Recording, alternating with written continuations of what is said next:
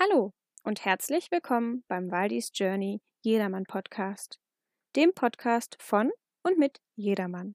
Hier hörst du spannende Geschichten, von lustig bis traurig, von inspirierenden Menschen von nebenan, die über interessante Themen sprechen. Viel Spaß dabei und danke, dass du dabei bist. Wir fangen jetzt einfach an. No. So. Äh, ich bin heute beim Georg in Zi- Zi- Zittau. Fast, fast wo? Polen? Nee, Polen. Westpolen, West, genau. Westpolen. Ein Dreiländereck, Deutschland, Tschechien, Polen. Und du bist ja aufgewachsen, sozusagen. Nee, ich bin Also, geboren in Berlin und Genau, aufgewachsen mal in der Werdegang. Oberlausitz. Mein Werdegang, wie ich nach Zittau gekommen bin. ja. Ja, Wo bist du aufgewachsen? geboren in Berlin und aufgewachsen ähm, bei Weißenberg. Da bist du vorhin vorbeigefahren auf der Fahrt hierher. Auto, das ist in der mittleren Oberlausitz, nördlich von Löber. Und dann habe ich hier in Zittau ähm, 2004 mit einem Architekturstudium angefangen. Da, dadurch bin ich nach Zittau gekommen. Das habe ich gesehen, das wusste ich, nee, Hoch, Hochschulstadt irgendwie, habe ich gelesen. Am Genau, genau, Oh, genau. War okay. Wir haben inzwischen sogar eine Uni, also einen Ausleger von, von der TU. Aha. Und dann bin ich zu meinem Zweitstudium nach Dresden. Da habe ich meinen Master in Denkmalpflege gemacht, nach meinem Architekturdiplom hier in Zittau. Und danach bin ich wieder hierher, weil ich dachte, pff, Geld, Job und Geld hinterherziehen habe ich jetzt keinen Bedarf, weil damals gab es Stadt, Stadtbau und, und oder Stadtplanung und Denkmalpflege nur im Westen finanzielle Gelder. Und da bin ich zurück nach Zittau und habe dann hier noch ein drittes Studium gemacht, am, aber am IHI, was inzwischen zur TU gehört, äh, Projektmanagement. Da bin ich letzten, letztes Jahr fertig geworden. Genau, und habe jetzt drei Abschlüsse und, Und ähm, wie alt bist du? äh, knapp 38. Okay, krass. Also ich bin ein bisschen älter als du noch. Okay. Und ähm, arbeite jetzt aber in einem ganz anderen Bereich, jetzt in, im, in der Familienhilfe als Elternassistent. Was machst du da? Da bin ich von, also Elternassistent ist, ähm, wir sollen quasi die rechte Hand in Anführungsstrichen sein von geistig und oder körperlich beeinträchtigten Eltern, die aber natürlich genauso das Recht haben, ihre Elternschaft wahrzunehmen. Und das sollte, wir sollen die halt dabei unterstützen, aber ausdrücklich mit keinem pädagogischen Ansatz. Die Ausbildung habe ich auch gar nicht. Okay. Also wir sind auch nie dazu da, irgendwie ähm, das groß zu hinterfragen, was sie möchten, sondern einfach nur das umzusetzen, was sie möchten. Mhm. Genau. Noch nie gehört. Ist in Sachsen auch noch völlig un unbekannt. Ich bin auf jeden Fall in Ostsachsen der Erste.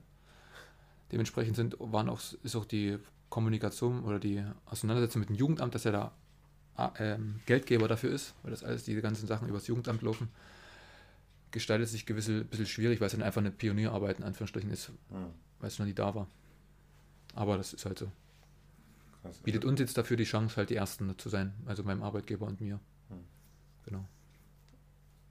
Und mal drüber nachgedacht, irgendwie Archite- irgendwas Tolles zu bauen. Nee. Kein, kein Bock, kein.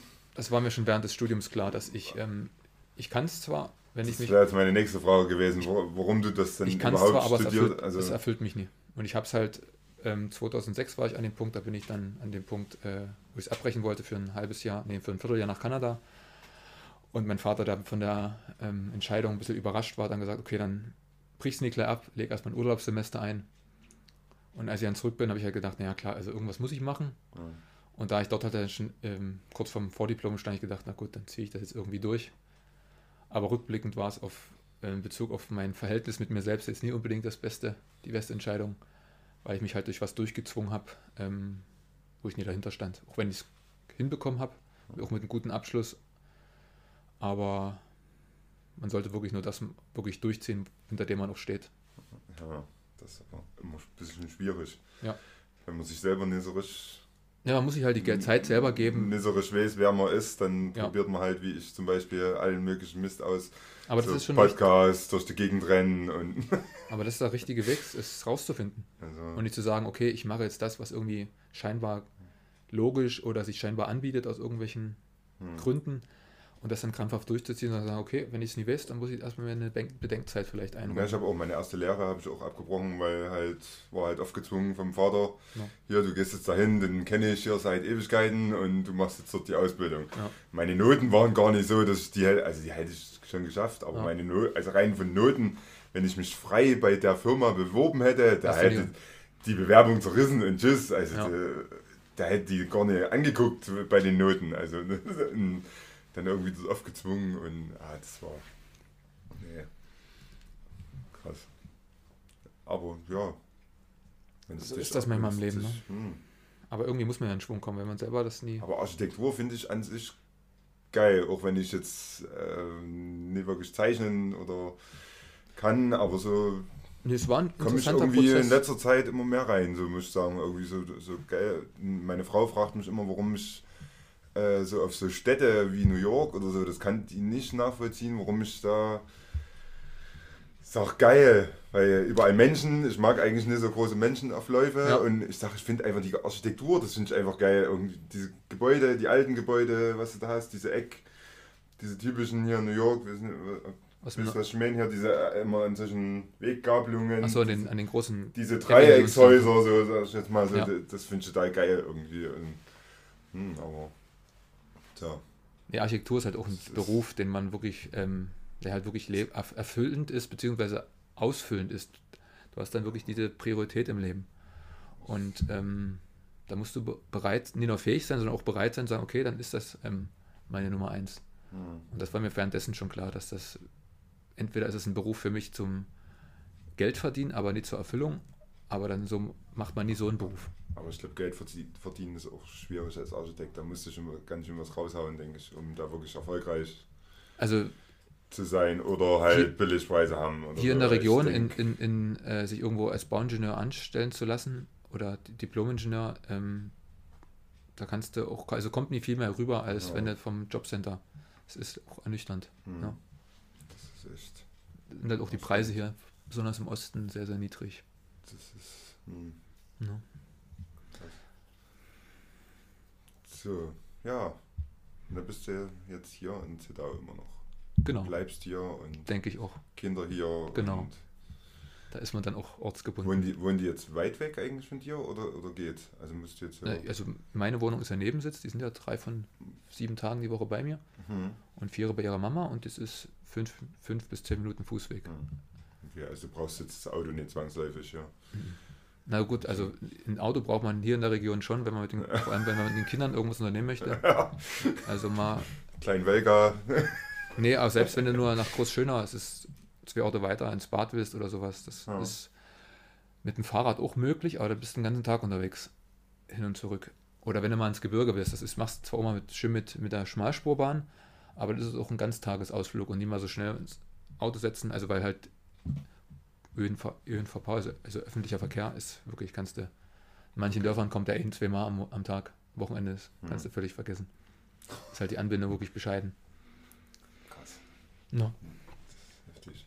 Wie lange fährst du bis ins, ins Zittauer Gebirgerisch? Fünf Minuten. Äh, Ja, es ist doch, wirklich doch so krass. Also es sah schon von weit, also ich habe nicht viel gesehen jetzt hier.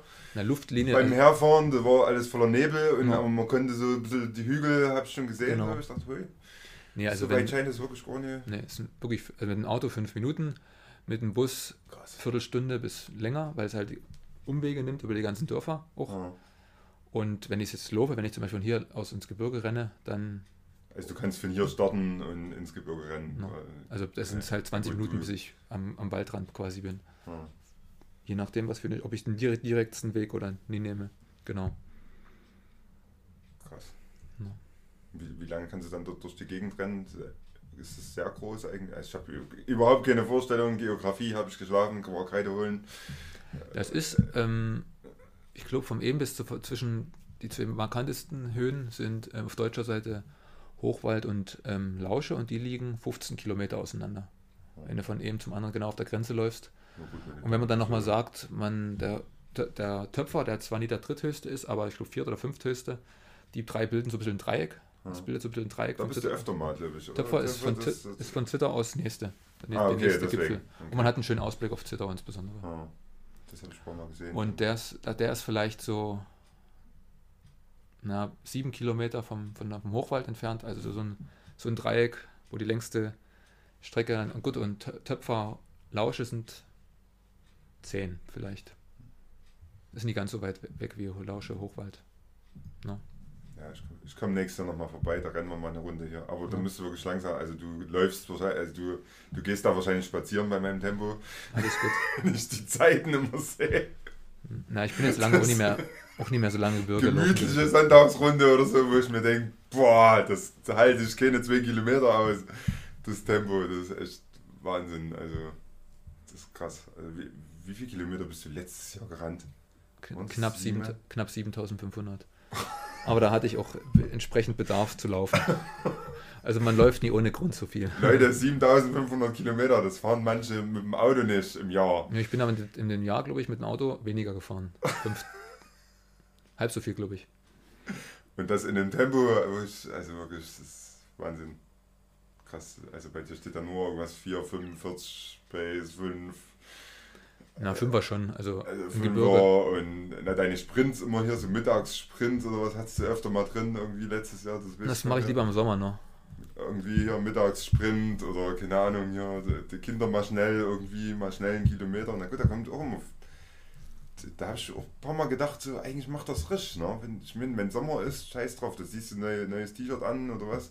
Im Winter ist jetzt Musst du halt gucken, da musst du aufpassen, dass du nicht jetzt- auskühlst und so, ne? ist jetzt blöd so, aber ich sag mal im Sommer, wenn du da irgendwo hin, zack, schnell mal anderthalb Kilometer und dann kommt einiges zusammen. Ne? Und das Genau. Das ist, ist halt auch der Vorteil vom Laufen. Schuhe an und los geht's. Also, Gut, im Winter jetzt, ich, ich bin ein bisschen umgesattelt jetzt auf, auf Indoor-Fahrrad, hm. weil gerade, also, weil es, der Klamottenaufwand, das ist Wahnsinn im Winter, Ja. muss ich sagen. Also, du, Nee, schwitzt alle, du schwitzt ja jede Lage, das ist ja egal, ob du jetzt hier in Low-Budget Baumwollklamotten rennst oder in High-End super-duper Laufklamotten, nass wird beides. ist richtig. Ne? So, und du hast dann irgendwie, wenn du jeden Tag gehst, da, da habe ich gesagt, okay, ich mache jetzt ein paar Tage am ein paar Tage in der Woche mache ich Indoor-Fahrrad, da kann ich mich dort nackt mit meinem Brustgurt nur draufsetzen und, und gut ist. Da habe ich Das keinen kein Klamottenaufwand. Gut, Ja. ich, die Sportart ist halt eine andere. Ne? Ich mein, fürs Laufband, das, die sind nochmal ein bisschen teurer. Die sind teuer, das ist richtig. Ne? Wenn du da was gescheit Aber da ist grundsätzlich, ist, glaube ich, Fahrradfahren auch im Hinblick auf die Grundkondition eine gute Ergänzung zum Laufen, dass da halt die Gelenke nicht ganz so stark Mhm. belastet. Also ich habe jetzt auch sinnvoll wäre es in meinem Fall auch, aber habe gerade einfach nicht das entsprechende Kleingeld in Anführungsstrichen mir ein entsprechendes Fahrrad zuzulegen, Hm. weil da musst du auch aufpassen, dass das Richtige Ja, ich hatte von der. Größe hast. Ja, ich hatte auch Schweine hier. Ich habe auch Flüster, Flüsterleise bestellt. Dann. Ich habe ich hab einen, einen Händler gefunden, der. Also es schien mir so, als würden die so Messe, Messefahrräder, also wirklich Indoor-Bikes hier von irgendwie wahrscheinlich für Fitnessstudios oder Ah, so, okay. Ja. äh, kaufen die quasi auf von Ja. verschiedenen Herstellern. Ja. Die standen halt irgendwann mal auf einer Messe, die machen die wieder sauber, tun die Hm. da desinfizieren oder machen irgendwie, das Ding sieht aus wie neu. Das kam auch auseinandergebaut, also die, die Pedalen waren ab, Lenker war ab, Aber es war ein Home-Tra Home-Trainer, ist das. ne? Genau, Ja. also eigentlich Ja. sieht ein bisschen aus wie ein, wie ein, ja, wie ein Triathlon-Fahrrad, eigentlich so ein Triathlon-Lenker vorne drauf, hier äh, Fahrradcomputer dran. Ja.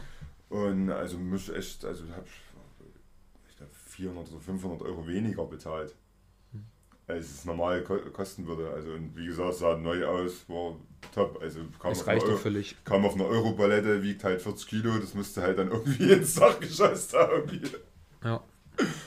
Aber es ist echt, also ich bin echt zufrieden. Also es ist wirklich flüsterleise. Ich dachte mir, wer, wer weiß, was die unter flüsterleise verstehen. So haben die es genannt, oder? Ja, da gibt es irgendwie mehrere, mehrere Kategorien Mhm. bei den, bei den Home-Trainern oder Ja. was. Äh, irgendwie leise, äh, und geräuschlos und Mhm. flüsterleise oder irgendwie, ich nee, meins ist geräuschlos. Mhm. Genau, geräuschlos, flüsterleise und leise. Die drei Kategorien hatte ich irgendwie gefunden. Und da habe ich gedacht, na, dann nehme ich mal geräuschlos. Ja. Da bin ich ja gespannt. Ich kenne nur die Dinger noch aus dem Fitnessstudio, wo du dann wirklich Genau, dieses jede hast. Umdrehung dann hörst. Du hörst nichts. Hm. Also mein, mein Schniefen ist lauter. Also der, du hörst wirklich nichts. Die Pedalen drehen sich. Nichts. Ja, kannst du dazu entspannt den Doku gucken oder Da haben so. wir einen Podcast. Ja, oder so. Ich, Oder ich, Podcast guck, hören. guck ich immer. Ja. Äh, genau. Mein Lieblingspodcast. Rogan, der macht so Videos. Äh, ja, laufen. Hm. Aber du hast mal Rugby gespielt. Ich habe mal Rugby gespielt, richtig. Auch wenn ich jetzt nie unbedingt die Kommen die Figur... vier Bandscheibenvorfälle vom Rugby spielen, oder? Das war ein, ein Anführungsstrichen Unfall, wo ich von einem damaligen, ich habe damals, das ist elf Jahre her, hier in Zittau am Löbauer Platz oben in der sogenannten Studentenvilla gewohnt. Und da hat man ein gemütliches Beisammensetzen nach dem gemeinsamen Kochen auf, in so einem schönen Eckzimmer, Hochparterre. Und da sind wir dann zu zweit so ein bisschen übermütig, jetzt nie gefährlich, ähm, also auf, aufs, nach außen rausgeklettert, auf die Fassade, halt schöne alte ähm, Jugendstilvilla wo man schön klettern kann. Und als ich dann um die Hausecke drumherum bin, immer noch, immer noch vors gleiche, vom, vom, vom gleichen Zimmer die Fenster, hat dann ein in anderer Mitbewohner, der drinnen stand, das Fenster aufgemacht und mir ohne was zu sagen einen Stoß vor die Brust gegeben. Und da hat es mich runter aufs Pflaster gelegt und hat mir dabei, ich glaube, linke Hand alles geprellt und die Bandscheibenvorfälle halt zugezogen. Und normalerweise ist die Höhe, war glaube ich, von meinem, also die Fü meine Füße standen ungefähr in einer Höhe von anderthalb Metern. Normalerweise völlig locker zu springen, sicher, aber durch den Stoß so, vor krass. die Brust war das völlig unkontrolliert. Mich hat es halt völlig rückzus. Ich habe dann auch, war auch weg, ohnmächtig, bin dann wieder aufgestanden und hatte dann, habe dann die ganze Nacht ähm, rumgekotzt. Weil, weil sich meine damaligen Mitbewohner leider auch nie korrekt verhalten haben. Die haben zwar dem Typen dann ordentlich, ähm, auch körperlich anscheinend äh, zum Nachdruck, mit Nachdruck beigebracht, dass das gerade nie angemessen war. Aber normalerweise hätten sie mich darauf bestehen müssen, mich ins Krankenhaus zu bringen, beziehungsweise einen Krankenwagen zu holen. Dazu. Und ich selber war aber auch damals, würde mir wahrscheinlich heute ähnlich schwer fallen, zu sagen, okay, ich habe jetzt wirklich eine Verletzung, ich muss jetzt mich mal durchchecken lassen. Mhm. Ich habe gesagt, na, na, gut, ich lege mich jetzt ins Bett und da wird schon alles wieder gut sein. Bin am nächsten Tag dann aber in dem Zimmer aufgewacht, wo ich gesehen habe, also gut, dass ich ähm, in der Seitenlage schlafe. Echt jetzt? Handy. Hier, wir sind mitten im Podcast, was ist denn?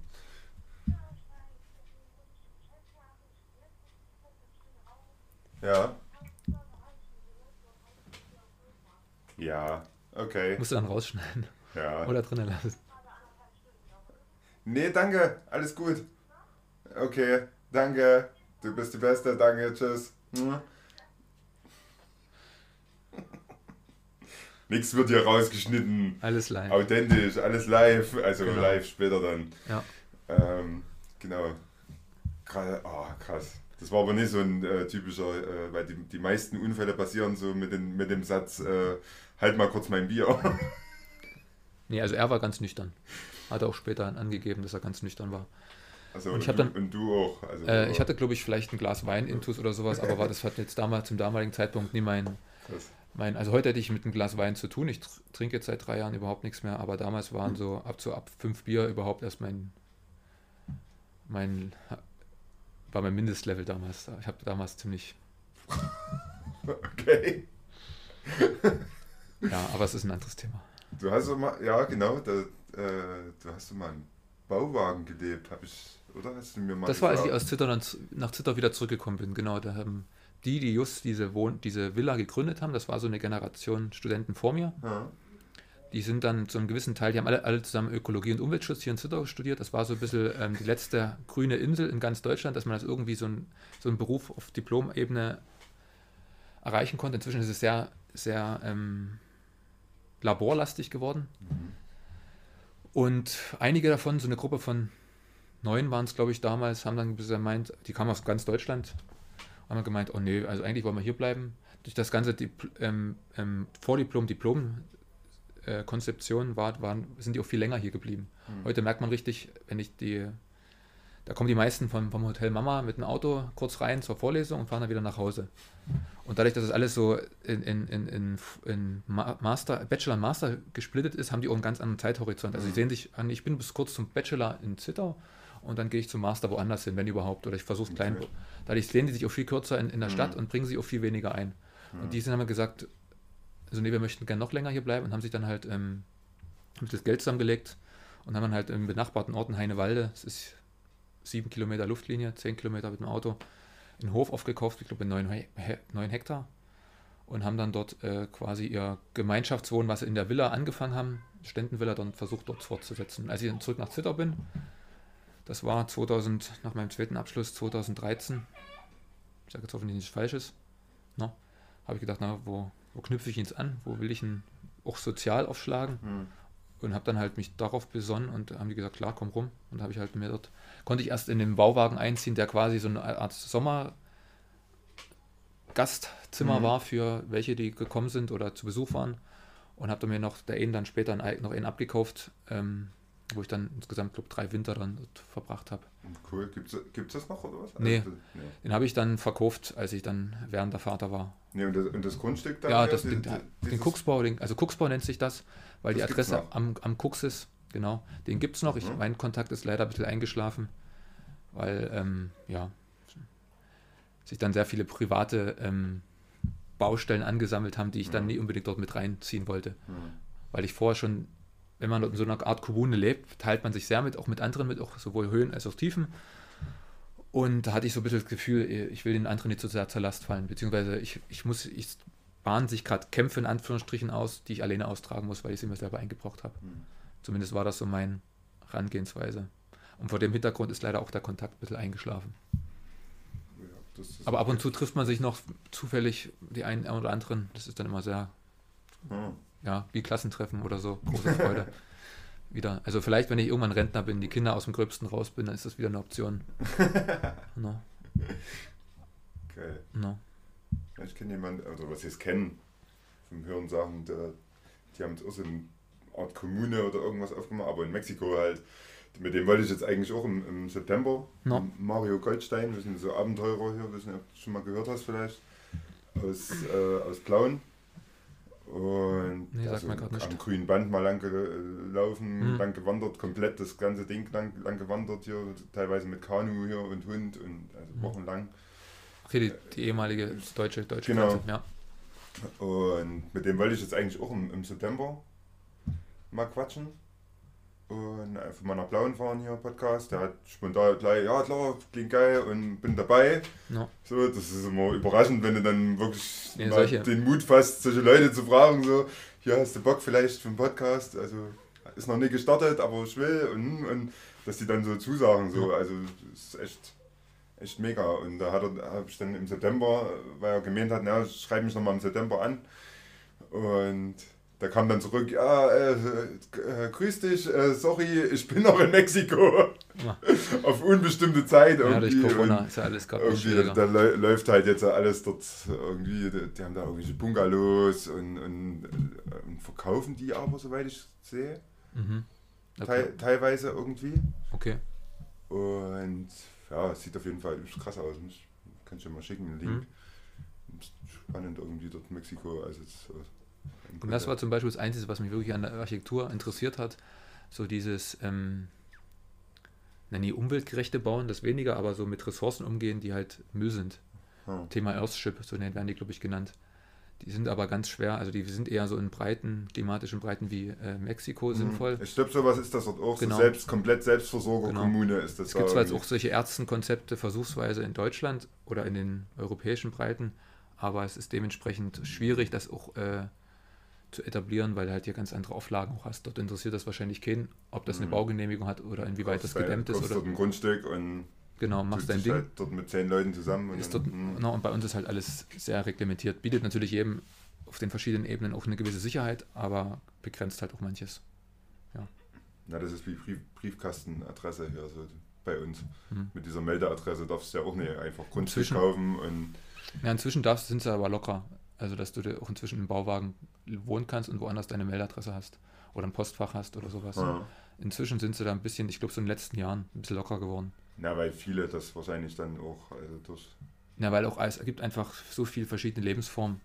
Es ist dann einfach auch hm. unsinnig, sich dagegen ewig zu wehren. Und kleinere äh, Kommunen sind dann natürlich auch interessiert an eben, eben zwei oder drei, vier, fünf mehr Einwohnern einfach. Hm. Das ist den.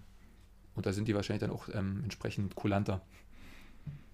Und so ein Beispiel macht dann halt auch Schule. Also es gibt ja auch in größeren Städten inzwischen Bauwagenplätze. Gut, da ist dann wahrscheinlich der. Ja, ich weiß, Dresden gibt es auch irgendwie Dresden. Wagenplatz oder irgendwas. Da hast du ja auch einen Briefkasten. Also das, das Genau. ist, glaube ich, sogar Ja, da- als Meldeadresse. Das dann. ist richtig als Meldadresse, weil da haben sie auch alte Gebäude noch drauf, die sie zum Teil auch nutzen, aber jetzt nie als Wohnhäuser. Hm. Und wahrscheinlich macht das das dann Ganze Ah, okay. aus bürokratischer Sicht einfacher, das irgendwie zu verorten. Hm. Also mein, meine Meldeadresse war dann zum Beispiel auch der Bauernhof auf dem Grundstück. Obwohl ich Okay. selber mein Zimmer in Anführungsstrichen separat in einem theoretisch mobilen Gerät hatte oder Hm. Wagen Okay. halt in dem Fall. Ja, das ist immer. Hm. Das Problem haben die Leute, die im Wohnmobil leben. Ne? Die, brauchen irgendeine Meldeadresse halt. Ja, Und wenn genau. du jetzt nie Eltern, Großeltern oder irgendjemand hast, dann No, genau. wird es ein bisschen schwierig. Also Ja. da rudern immer alle, oh scheiße, ja. Möchte jetzt auch irgendwo hm, relativ sicher sein, sag ich mal. Oder ein bisschen, wo du Vertrauen hast, auch neben irgendeinem Kumpel, der dann ja, keine Ahnung, bist dann ein Jahr, ein Jahr auf Weltreise und kommst wieder und der wohnt gar nicht mehr dort oder sowas. Dann, Ja. Das ist, dann immer ein bisschen hm, Nee, muss natürlich eine gewisse Verlässlichkeit dahinter sein. bei den Eltern oder sowas. Hm. Aber zum Beispiel Gartengrundstück oder sowas gibt es ja auch keinen Briefkasten. Also bei manchen habe ich es schon mal gesehen. Ja, Soweit ich weiß auch nie. Briefkästen dran, aber ich weiß nicht, wie die das dann, ob das wahrscheinlich nur für den Oder es ist privat irgendwie ein eigenes Grundstück oder sowas. so irgendwie als Zweitwohnsitz oder, Na, oder was sowas, als Bauland, als, als Wochenendgrundstück Oder sowas ausgewiesen ist, genau. Das hängt dann auch von Ja. der Ausweisung ab. Das ist ein bisschen, ein bisschen schwierig in Deutschland ist wahrscheinlich Mexiko leichter. Ja, das, aber vielleicht kommt dann dementsprechend auch die Post zum Beispiel schlechter an. Das Oder, ist, ja. oder du hast in Mexiko halt irgendwo in einer großen Stadt ein Postfach, in der nächstgrößeren. Und gehst dann halt immer einen Monat hin und guckst, was gekommen ist oder Ja. nie gekommen ist. Ja, ich glaube jetzt in, in dem Fall, was ich jetzt gesagt habe, das, das- ich glaube, das sind so, die werden das dann auch weiter vermieten, denke ich mal, ja, Ja. die das gekauft haben dann und dann weiter vermieten einfach für, für Urlauber und so. Also ich glaube, die haben extra Gästebungalows auch sogar. Ja, da haben sie auf jeden Fall auch ein Grundstück, wo es steht und schon hast du ja eine Adresse. Hm, ja, auf jeden Fall. Und wenn das auch als. als Ich habe halt leider auch keine frische Zeit, dann mich da immer ständig, ja, da schreibt dann auch immer relativ viel dazu zu dem Projekt und so, aber da habe ich meistens dann, weißt du, wie das ist, guckst mal schnell, guckst mal schnell bei Facebook rein und dann, äh, hm, ah, scheiße, ich muss los, so, Ja. und dann hm, liest es halt, da- wenn schon mal was Spannendes ist, dann liest es meistens, ne, den, den, solchen Käse, was eh- eigentlich uninteressant ist, sowas liest man dann immer hm, Ja, die schnelllebigen Zeiten, ne? das ist, hm, genau. Im, im, in dem, mal umzuschwenken, äh, Ja. in dem Laufladen arbeitest du jetzt nicht mehr nebenbei. Das Nee. war nur so ein, so ein Nee. Zwischending, oder? Och, ich- Das- also ich das persönlich- So ein Also ich hab, war selber am Anfang sehr skeptisch, weil ähm, Laufen und also für mich ist Laufen halt eine Lebenseinstellung, eine, meine größte Leidenschaft im Leben, weil es halt unge ungemein unendlich Raum bietet, sich selbst irgendwie zu bestimmen. Also zu sagen, okay, ich gehe jetzt laufen, so lange, so schnell und ich komme dann zurück, wenn ich es möchte. Oder ich höre dann auf, wenn ich es möchte. hm, Und ähm, daraus aber noch einen finanziellen Aspekt reinzubringen, habe ich mich halt sehr, hatte ich Skrupel davor. Weil ich auch jetzt nie der Typ bin, sagt, du, ich sehe dir an, du brauchst genau den Schuh. So ein Typ bin ich nie. Also das kann, kann ich nie authentisch, meine ich von mir nicht, dass ich das authentisch rüberbringen kann. ja. Und ich kann auch nie mit Leuten über Sachen sprechen, ähm, wo ich im Hinterkopf an, mitrechnen muss, hm, der bringt mir, Schuh bringt mir so viel Gewinn oder meinem Chef und der so viel. Ich habe es dann trotzdem versucht und mich bewährt erstmal und ähm, habe gemerkt, war überrascht, wie viel ich den Kunden mitgeben konnte an eig- eigener Erfahrung. Das war mir selber gar nicht so bewusst. Also ich wusste einfach, wie der Schuh sich läuft. Ich konnte über gewisse Schuhe reden, weil ich, ich bin den Schuh gelaufen und ich weiß, Mhm. und habe mir dann, also ich konnte einfach authentisch reden, das hat mir geholfen. Ich bin jetzt kein, kein ausgebildeter äh, Trainer oder, oder, oder Gymnastiklehrer oder sowas, der dann an, an irgendeiner Körperhaltung sieht, ähm, okay, du brauchst wahrscheinlich eher das oder das. Ich habe dann mit den Leuten, über den Kunden, über Gefühle gesprochen, wie sie, im, wie sie sich im Schuh fühlen. Hm. Und das hat, wir haben dann manchmal 20 Schuhe pro probiert. Aber das war dann halt so. Also Mhm. muss man ja einen richtigen finden. Ja, das ging dann aber leider sehr abrupt und sehr persönlich wirklich sehr enttäuschend äh, auseinander. Und daher habe ich dann auch das Bedürfnis, ähm, mich von dem ha Haus und auch von der Person wirklich äh, zu selbst zu schützen. Ich, hab, Hm. ich dachte, es ist ein fast väterlicher Freund, aber habe dann später auf einmal schlagartig gemerkt, dass es ihm nur darum ging, äh, einen Werbeträger zu haben, den er aus, ausnutzt. Doch. Also es gibt gewisse Ideen, die er mir genommen hat und aus seine verkauft, was auch sehr ähm, äh, enttäuschend ist. Also ich möchte auch nicht mehr mit ihm. Hm. Er ist jemand, der jedem, mit jedem gern duzt, so ein bisschen um jenseits kumpelhaft rüberzukommen. Ich möchte von ihm ins Gesiezt werden und sieht ihn auch inzwischen. Also, und das wirklich jetzt nie, um ihn was zu verletzen, sondern ich möchte mich schützen vor ihm. Das ist die persönliche Enttäuschung und auch ähm, die Unreflektiertheit der Art und Weise, wie die Entlassung zustande kommen, gekommen ist. Also da ging es aus meiner Sicht wirklich nur darum, jemanden fertig zu machen. Und das hätte ich vor allem vor dem, ich meine, man kann ja als äh, Arbeitgeber zu dem Punkt kommen, nee, es passt doch, doch einfach nie. Das kann man aber auch anders transportieren, dass man sich nachher noch ins Gesicht gucken kann. Mhm. Und darum ging es in dem Entlassungsgespräch nie. Da ging es einfach nur darum, ich will dich jetzt fertig, dich jetzt fertig machen. Das sage ich jetzt nie, um Ihnen was, ihm jetzt irgendwas nachzutreten, sondern ich habe es ziemlich viel versucht, mit mir zu bearbeiten. Wie es drehe und wende, es kommt, weil ich kann es nicht anders betrachten, weil es halt anscheinend wirklich so gemeint war. Ob er sich das im Endeffekt bewusst war, ist ein anderes Thema. Aber ja, seitdem, also ist inzwischen fast ein Jahr her. Hm. Die Entlassung war am Mittwoch vor einem Jahr, kommt Mittwoch vor einem Jahr, ganz plötzlich. Also ja, Die Zeit vergeht. mir wurde, mir wurde vorgeworfen, dass ich nie, nie teamfähig sei und ähm, was war noch? War ein bisschen eigenartige Vorwürfe, wo ich dann denke, klar, also ich mache hier Überstunden, fast jeden Monat habe ich fast Ja. 100 Überstunden gemacht. Also was ein bisschen auf dem schwarz auf weiß ein bisschen anderes Bild abzeichnet. Ähm, ja, ich will dazu, habe wahrscheinlich schon zu viel gesagt. ich ziehe es vor, darüber inzwischen nicht mehr zu sagen einfach. Ja.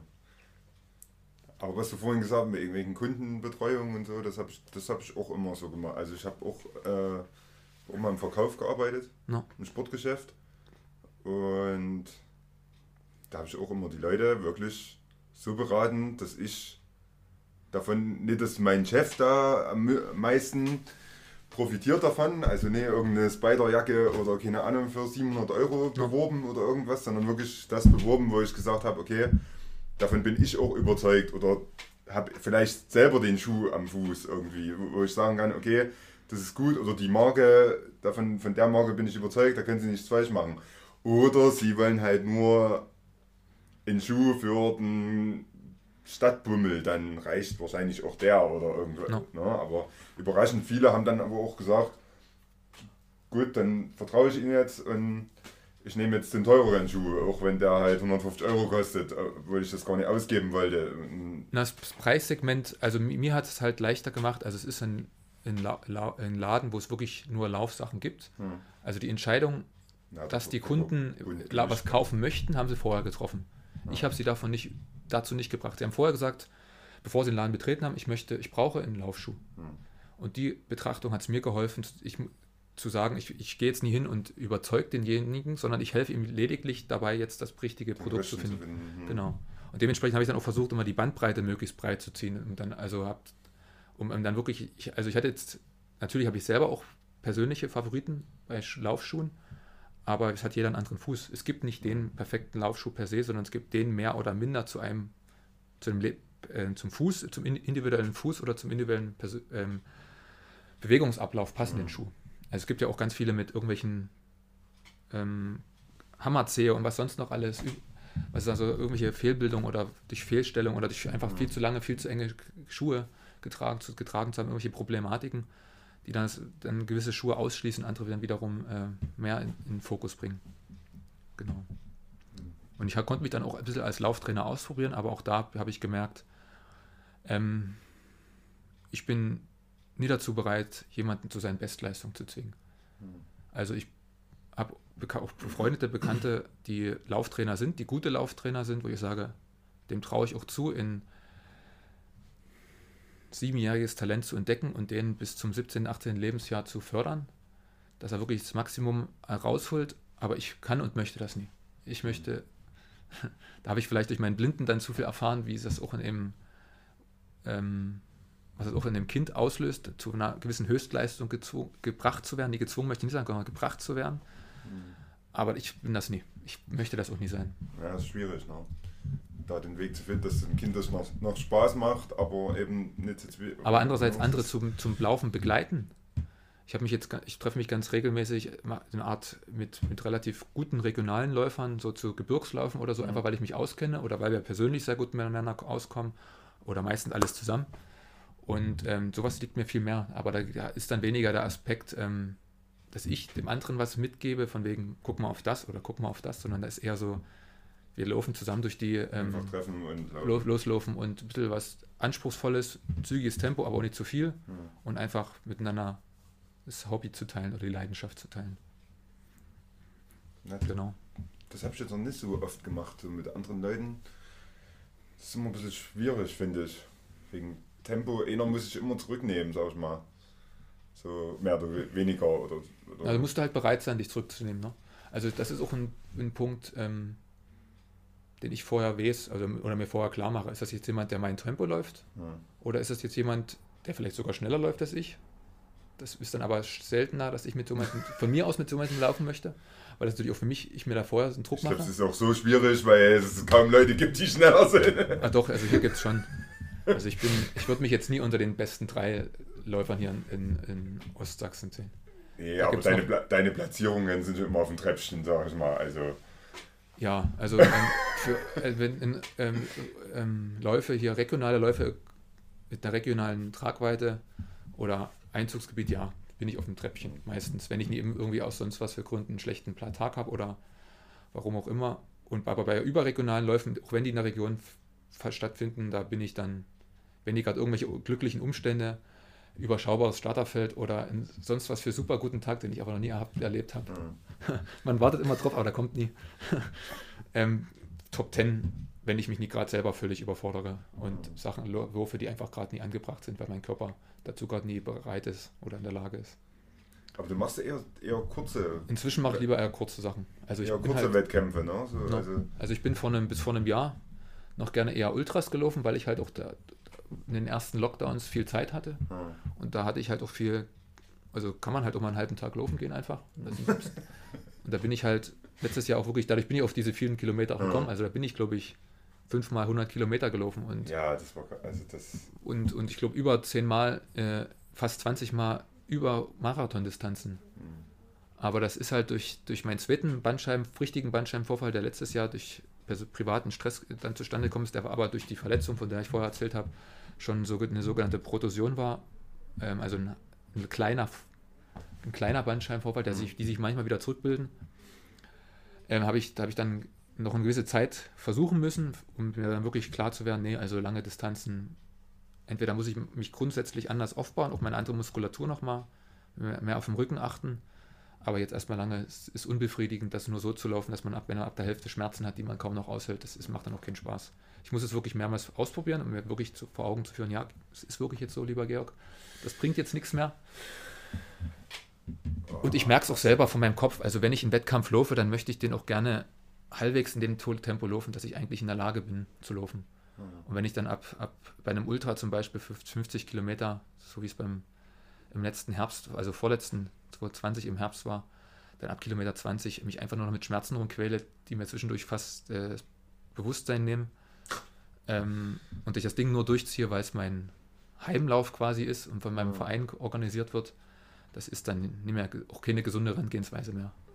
Es, ich muss es immer noch mich noch dafür erklären, weil viele mich halt mit diesen langen Läufen verbinden. Fast entschuldigen. Naja, die Leute erwarten, haben, äh, haben dann halt auch ein gewisses Erwartungsbild, wenn man das ähm, an einem, ab einem gewissen Punkt sehr verstetigt oder auch scheinbar dann auch so, natürlich habe ich das auch gemacht, auch nach außen trägt. Ähm, ja, da muss man dann wahrscheinlich auch, äh, ja, also ich muss, ich muss mich oft erklären, wieso ich jetzt nur noch kurze Sachen laufe. Entschuldigung, das war jetzt nicht mein Alles, alles gut, alles gut. Aber darüber haben wir uns kennengelernt eigentlich in dieser Halligalli-Gruppe da hier auf Facebook. Irgendwie. Genau. Da habe ich gedacht, ja, ey Mensch, hey, Zittau, das ist doch um die Ecke. Ist nie so weit. Es Ne? ist nicht so sehr um die Ecke, aber es ist auch nicht so weit. Also Ja. das ist, da dachte ich, hey Mensch, cool. Krasser Typ hier, keine Ahnung, die Kilometer immer daher. No. Hast du jeden Monat geschafft irgendwie? Ich hatte, nee, die zwei Monate direkt nach meinem Bandscheibenvorfall musste ich aus. Also ha- habe ich durchgelaufen. Ich laufe jetzt seit über zwei Jahren Streak. Aber, aber die Kilometer hast du. Habe ich nie geschafft in zwei Monaten. Ja, ach so, das war Monate. im Monat, ich war glaube ich im, ich hatte meinen Tausender Monat, das war im 1000, 1100er Monat im Mai und ich glaube im Juli war dann, nee, im Juni war der Bandscheibenvorfall. Also kommt wahrscheinlich eins zum anderen. Also wirklich diese extremen Umfänge und dann ähm, noch, noch mentaler Stress, der auch, ähm, genau, und da war dann schlagartig Schluss, da konnte ich dann bloß, äh, Also da brauchen wir echt Zeit, glaube ich, dann. Also selbst in deinem Tempo um 1000 Kilometer im Monat zu rennen, das war jeden Tag über 30 Kilometer. brauchst du noch. ein bisschen Zeit, ne? No, da war ich gerade arbeitslos und ähm, war, glaube ich, Ende des zweiten Lockdowns, äh, des ersten Lockdowns, Entschuldigung. Da musste sich auch der spürbar der Arbeitsmarkt erst erholen. Ja. Also da hat man auch gemerkt, die Leute sind gerade vorsichtig, ob sie jemanden anstellen oder nicht. Ja. Beziehungsweise gab es dementsprechend auch viel, ähm, ich habe ja von meinem Ausbildungshintergrund auch mich auf ganz andere Sachen beworben, Stadtplanung und sonst so, und Bauamt und sowas. Also da gibt es dann auch, gab es dann spürbar dementsprechend auch mehr andere, äh, also Konkurrenzen, die auch auf dem Markt waren einfach. Auf dem Arbeitsmarkt in dem Fall. Ja, aber so ist es halt. Krass. Ja. Ja, das habe ich öfter gedacht. Ich glaube, der, der hat Zeit. Mhm. Ja, du musst dir auch nehmen. Also, Krass. Also ich meine, viele sagen dann immer, selbst für ein kurzes Läufchen am Abend oder am Morgen, so, äh, nee, habe ich eigentlich keine Zeit, aber man hat ja genauso Zeit, sich irgendwelche auf Ja, Instagram Ausreden gibt es immer. Genau, also irgendwelche Stories noch anzugucken oder durchzuswitchen und das dann aus fünf Minuten wären 20, 30. Ja, ja, das Die ist kann, man auch, die kann man auch laufen gehen. Hauptargument meiner Frau. Was machst denn du jetzt? Du stehst ja seit 10 Minuten im Wohnzimmer. Äh, und dann weißt du oftmals gar nicht, was habe ich denn jetzt eigentlich gemacht? Du guckst irgendwie 10 Minuten lang irgendwelche anderen zu, wie sie irgendwas machen. Oder? Ja.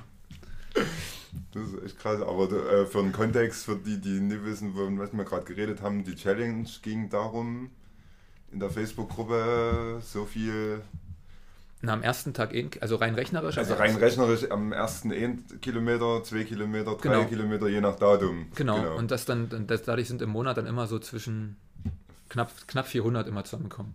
Genau, ich glaube das haben 30er Tage war, oder 31er Tage waren 409, nee, 496 Kilometer Ja. oder irgend sowas. No. Mit Und- den drei Tagen. Und das wurde dann aber dahingehend ein bisschen aufgelockert, dass man einfach gesagt haben, also man sollte auf diese Summe kommen, Ja. aber jetzt nie jeden Tag, also im ersten immer das habe ich ja mal im August Hast du mal versucht. gemacht, ne? Versucht im August, also der Monat war auch krass. Ich glaube, da bin ich 550 Kilometer gerannt Ja. und noch, ich glaube mich da 250 oder irgend sowas mit dem Rad gefahren, weil ich dann hinten raus und ich habe das Ganze aber mit Meilen gemacht. Ah, stimmt. Das, immer ein Das bisschen- muss man noch dazu machen, das ist, äh, sagen, das ist noch ein bisschen eine andere Hausnummer, Ja. weil da sind es nämlich am ersten gleich mal 1,6 Kilometer. Genau. Und ja, ich sag mal, ab dem, ab dem 20.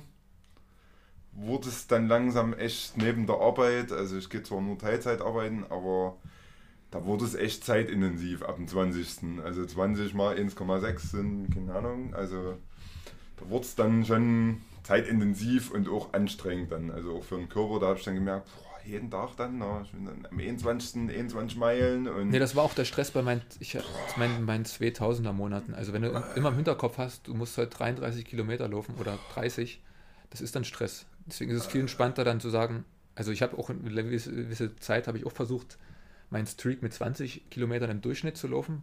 Das habe ich dann aber Anfang dieses Jahres nach knapp anderthalb Jahren aufgehört.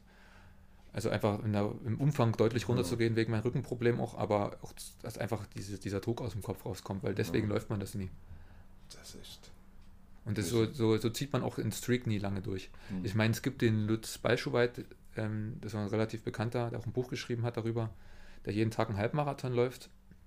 Da habe ich das Buch, ja. Mhm. Hab schon, bin ich leider noch nicht dazu gekommen, das zu lesen. Also grundsätzlich ein ganz, ganz lieber Kerl, soweit ich ihn kennengelernt habe. Aber gemütlich, ne? Macht Da aber er da läuft ein ganz- gemütlich, scheiß da läuft- Tempo. Da läuft in dem Tempo, da würde ich nie laufen gehen. Ja. Muss ich ganz ehrlich, äh, muss ich ehrlich sagen. Ähm, und er läuft auch jeden Tag die gleiche Strecke. Das ist, muss man auch dafür sein. Ah, sein. das könnte, das könnte, da Könnte gab es, da glaube ich, mal ein bisschen Diskussion. irgendwie aber es ist in sein, aber, aber es ist seine Art zu laufen. wenn Also er gibt's- damit klarkommt, Genau, es ist sein Ding. Ja. Also ein, einfach, es ist einfach sein Ding. Er läuft auch keine Wettkämpfe, was ich auch. Ich bin auch ewig überhaupt keine Wettkämpfe gelaufen. Dieses Jahr bin ich in fünf Monaten 20 gelaufen. Also jedes Wochenende ein. Ähm, so bin ich in den ganzen drei Jahren, die, wo ich vorher Wettkämpfe gelaufen bin, nach meiner Rugby-Karriere in Anführungsstrichen, habe ich erst mit dem Wettkampflaufen angefangen. Da bin ich, glaube ich, in den ganzen Jahr, drei Jahren vorher so viele gelaufen wie jetzt in einem Jahr. Aber es ist halt, das ist halt für mich Stress im Wettkampf. Die Selbsterwartung und das unter, dich unter Druck setzen und dann. Ja. Aber wenn du dann im Wettkampf-Flow bist, das ist auch, auch schön. Aber du- ist dann immer- die Erkenntnis, wenn du dann merkst hinten raus, okay, heute wird es doch nie Platz 1, da muss man auch klarkommen. da kann ich nicht mitreden. Mein ähnlicher Wettkampf war bis jetzt äh, äh, ja, Tarant.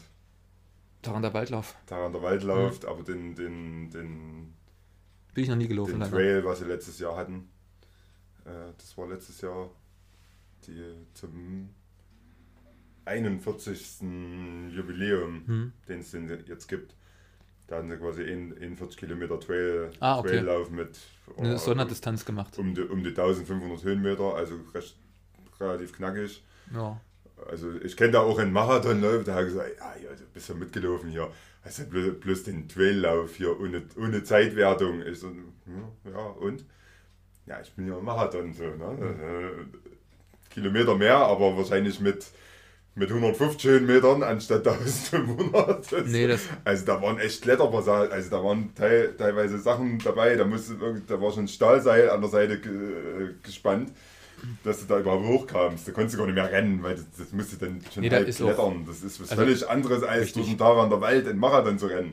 Also wo da der aller 5 Kilometer einen Verpflegungspunkt hattest. No. Wir hatten das nicht, wir hatten Rucksack und Selbstverpflegung. äh, Mhm. Selbstverpflegung und da hat es zwischendrin, ich weiß nicht, auf der ganzen Strecke hat es vielleicht drei oder vier, also maximal, also wirklich maximal, ich weiß, in einem Ort war, da standen zwei, die haben ein bisschen äh, Wasser ausge, ausgeschenkt und dann ein Verpflegungspunkt, da lag einfach äh, oder stand äh, mitten im Wald einfach ein Kasten Wasser, äh, Bananen oben drauf und das war's schon. Ah, okay.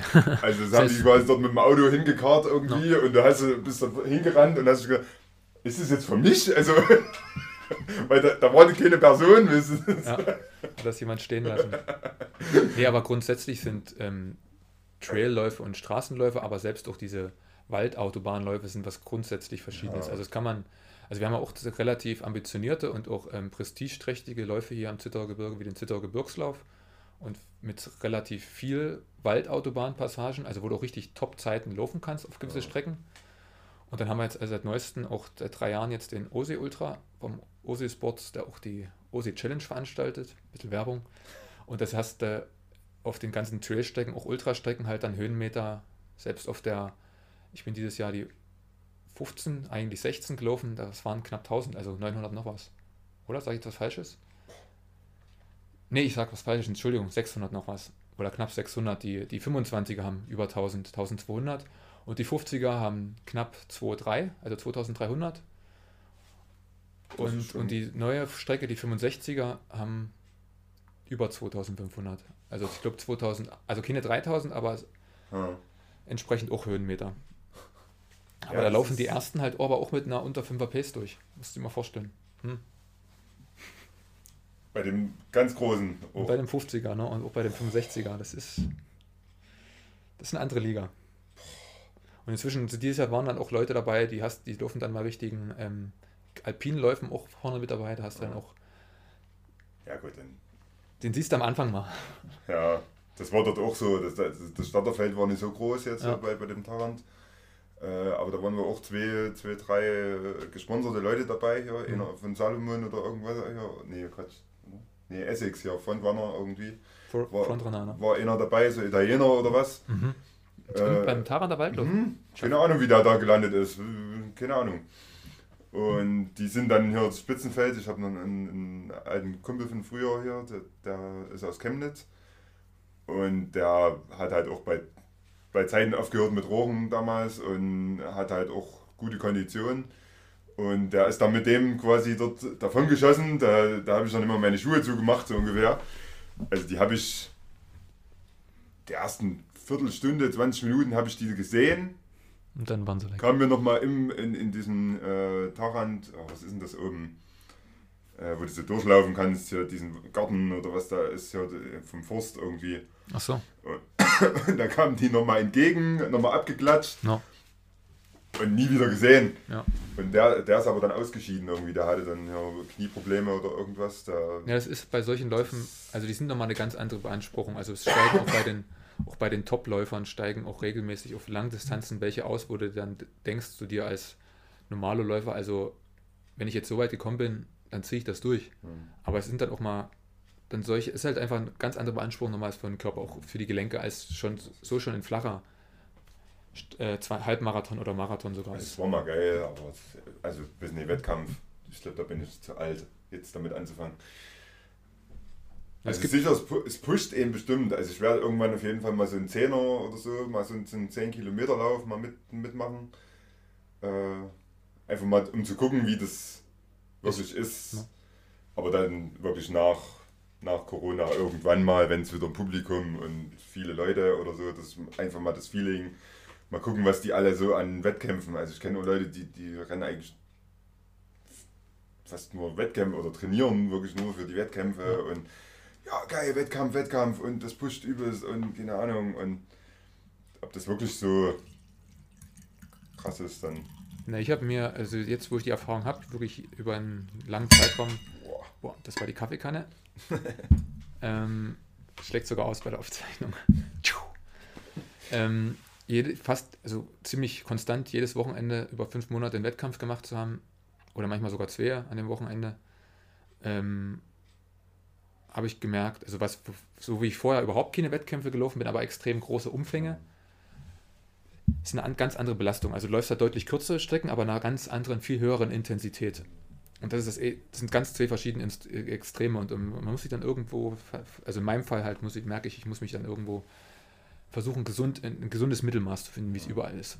Also dann zu sagen, okay, ich nehme jetzt nie zwanghaft jeden Wochen, jedes Wochenende in mit, Hauptsache Wettkampf, sondern zu gucken, ähm, welche möchte ich wirklich laufen, wo ist, wo ist es mir persönlich wichtig, wo, welche lasse ich einfach weg, weil sie vielleicht doch auch, da fahre ich nach, von hier nach Weißwasser für einen 5 Kilometer Lauf, habe ich die Saison gemacht, habe ich auch gewonnen, Hm. Aber werde ich es ja wahrscheinlich nie machen, weil es dann, weil ich dann vielleicht eher mal ein ruhiges Wochenende zwischen zwei Läufen brauche, um dann bei den anderen zwei Läufen wieder besser sein zu können, weil man das halt auch einfach braucht. Also vor allem vor dem Hintergrund, wenn ich jeden Tag laufe.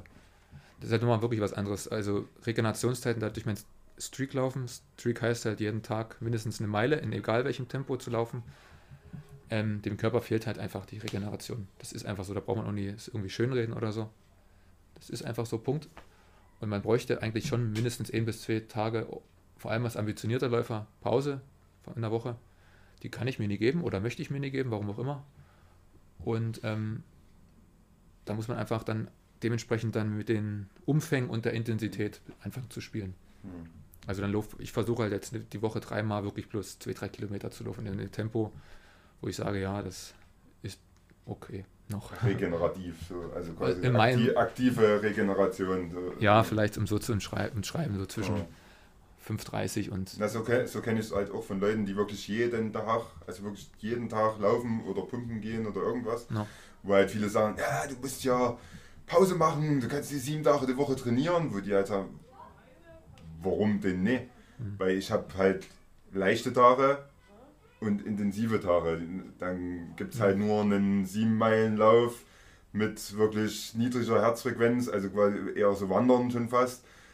Wirklich mit drauf achten, okay, der Puls nicht zu hoch und Ja. dann ist das auch re regenerativ. Also wenn man das, sich da ein bisschen mit reinfuchst, denke ich, kann man da auch jeden Tag wirklich. na, ganz so weit bin ich noch nie. Also ganz so langsam merkt man, man hat gewisse Ansprüche im Kopf oder gewisse Bilder Ja gut, das ist selbst. dann dein, dein Kopfding dann. Ja. Also dann Also da musste ich auch erst mir erst mir, erst zugestehen, dass ich jetzt keine langen Sachen mehr laufe oder Ja. erst mir auch zugestehen sagen, okay, ähm, ich laufe jetzt nicht mehr jeden Tag äh, krampfhaft eine um die 5er Pace. Das Krasseste, was ich eigentlich gehört habe mit äh, auch Wettkämpfen, also, ja, das sind ja dann, das sind die, also, nee, dass man, man das wirklich Wettkämpfe nennen kann. Äh, achtmal an acht Wochenenden hintereinander äh, einen 100-Meiler. Also ich habe 100 Meiler schon mehrmals versucht, aber habe es bloß bis 100 immer durchgehalten. Also 160 Kilometer Das an acht Wochenenden in Folge. Also das ist heftig. Also ich habe mal Das eine Woche durchgehalten das mit... ist Goggins und deswegen habe wegen dem Typen habe ich eigentlich angefangen mit Ach der, der, der mit- vom Militär kommt, ja. Genau, mit länger Laufen auch. Also, Ja. Aber der das- läuft doch anders. Der läuft ja, ist ja, hat er auch entsprechend deutlich muskulöser bepackt. Ja, weil der der, läuft auch der ganz sagt anders. halt, ich will halt mit den, mit den, mit den dünnen Leuten äh, quasi mithalten können Mhm. beim Rennen Ja.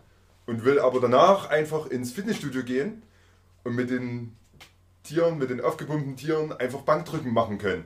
Und deswegen sieht er so aus, wie er aussieht und deswegen kann der halt einfach 160 Kilometer rennen oder, oder 205 Meilen, was der auch schon gemacht hat. Ja. Äh, oder oder äh, mein großer Traum, Badwater gerannt. Äh, wie viel waren das? 320 Kilometer durch Death Valley bei 55 Grad im Schatten, solche Scherze. Also d- und der sieht nie aus wie ein Ultraläufer. Ist einfach so. Aber Ultraläufer sind per se nie zu definieren. Also Ultraläufer sieht Also- nie so aus, eher selten so aus wie ein, ein Aber sind schon dünne eher. Sind kompakt. Also die schnellen, die schnellen Ultraläufer finde ich schon relativ Na, dürre, um es jetzt mal ganz. Immer, natürlich immer relativ dünn, aber doch, ich denke, eher noch deutlich kompakter als ein klassischen Marathonläufer. Denkst du? Echt? Mhm. Bei Marathonläufer geht es wirklich um jedes Gramm.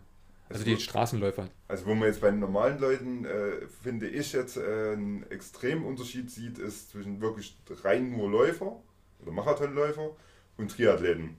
Na, das siehst du. Den Unterschied siehst du mega. Das ist siehst so du krass. schon, schon in der Körperhaltung. Weil du schon wegen Und du- dem Schwimmen und Kreuz. Radfahren noch, die, Ja. die, die, die Oberschenkel sind ganz anders. Das Du siehst, also ich meine, man sieht es sogar schon an diesen ähm, ähm, Rückenhaltung. Die haben meistens so ein leichtes Hohlkreuz durchs ewige Fahrrad, durch viele Fahrradfahren. Und das sind aber die, die vom Schwimmen kommen, die dann auch ein entsprechend großes Kreuz haben Ja. und sind dann auch nie die allerbesten Läufer. Aber die haben halt einen ganz anderen Laufstil nochmal, Ja. weil die natürlich dich auch noch anders noch ähm, schulen. Na, das hat der Go- Goggins auch gemacht mit dem Leihfahrrad auf Hawaii beim Ironman und solche Sachen. Der Typ ist einfach der Knauer. Also das, ist echt, also der hat mich echt krass motiviert, muss ich sagen.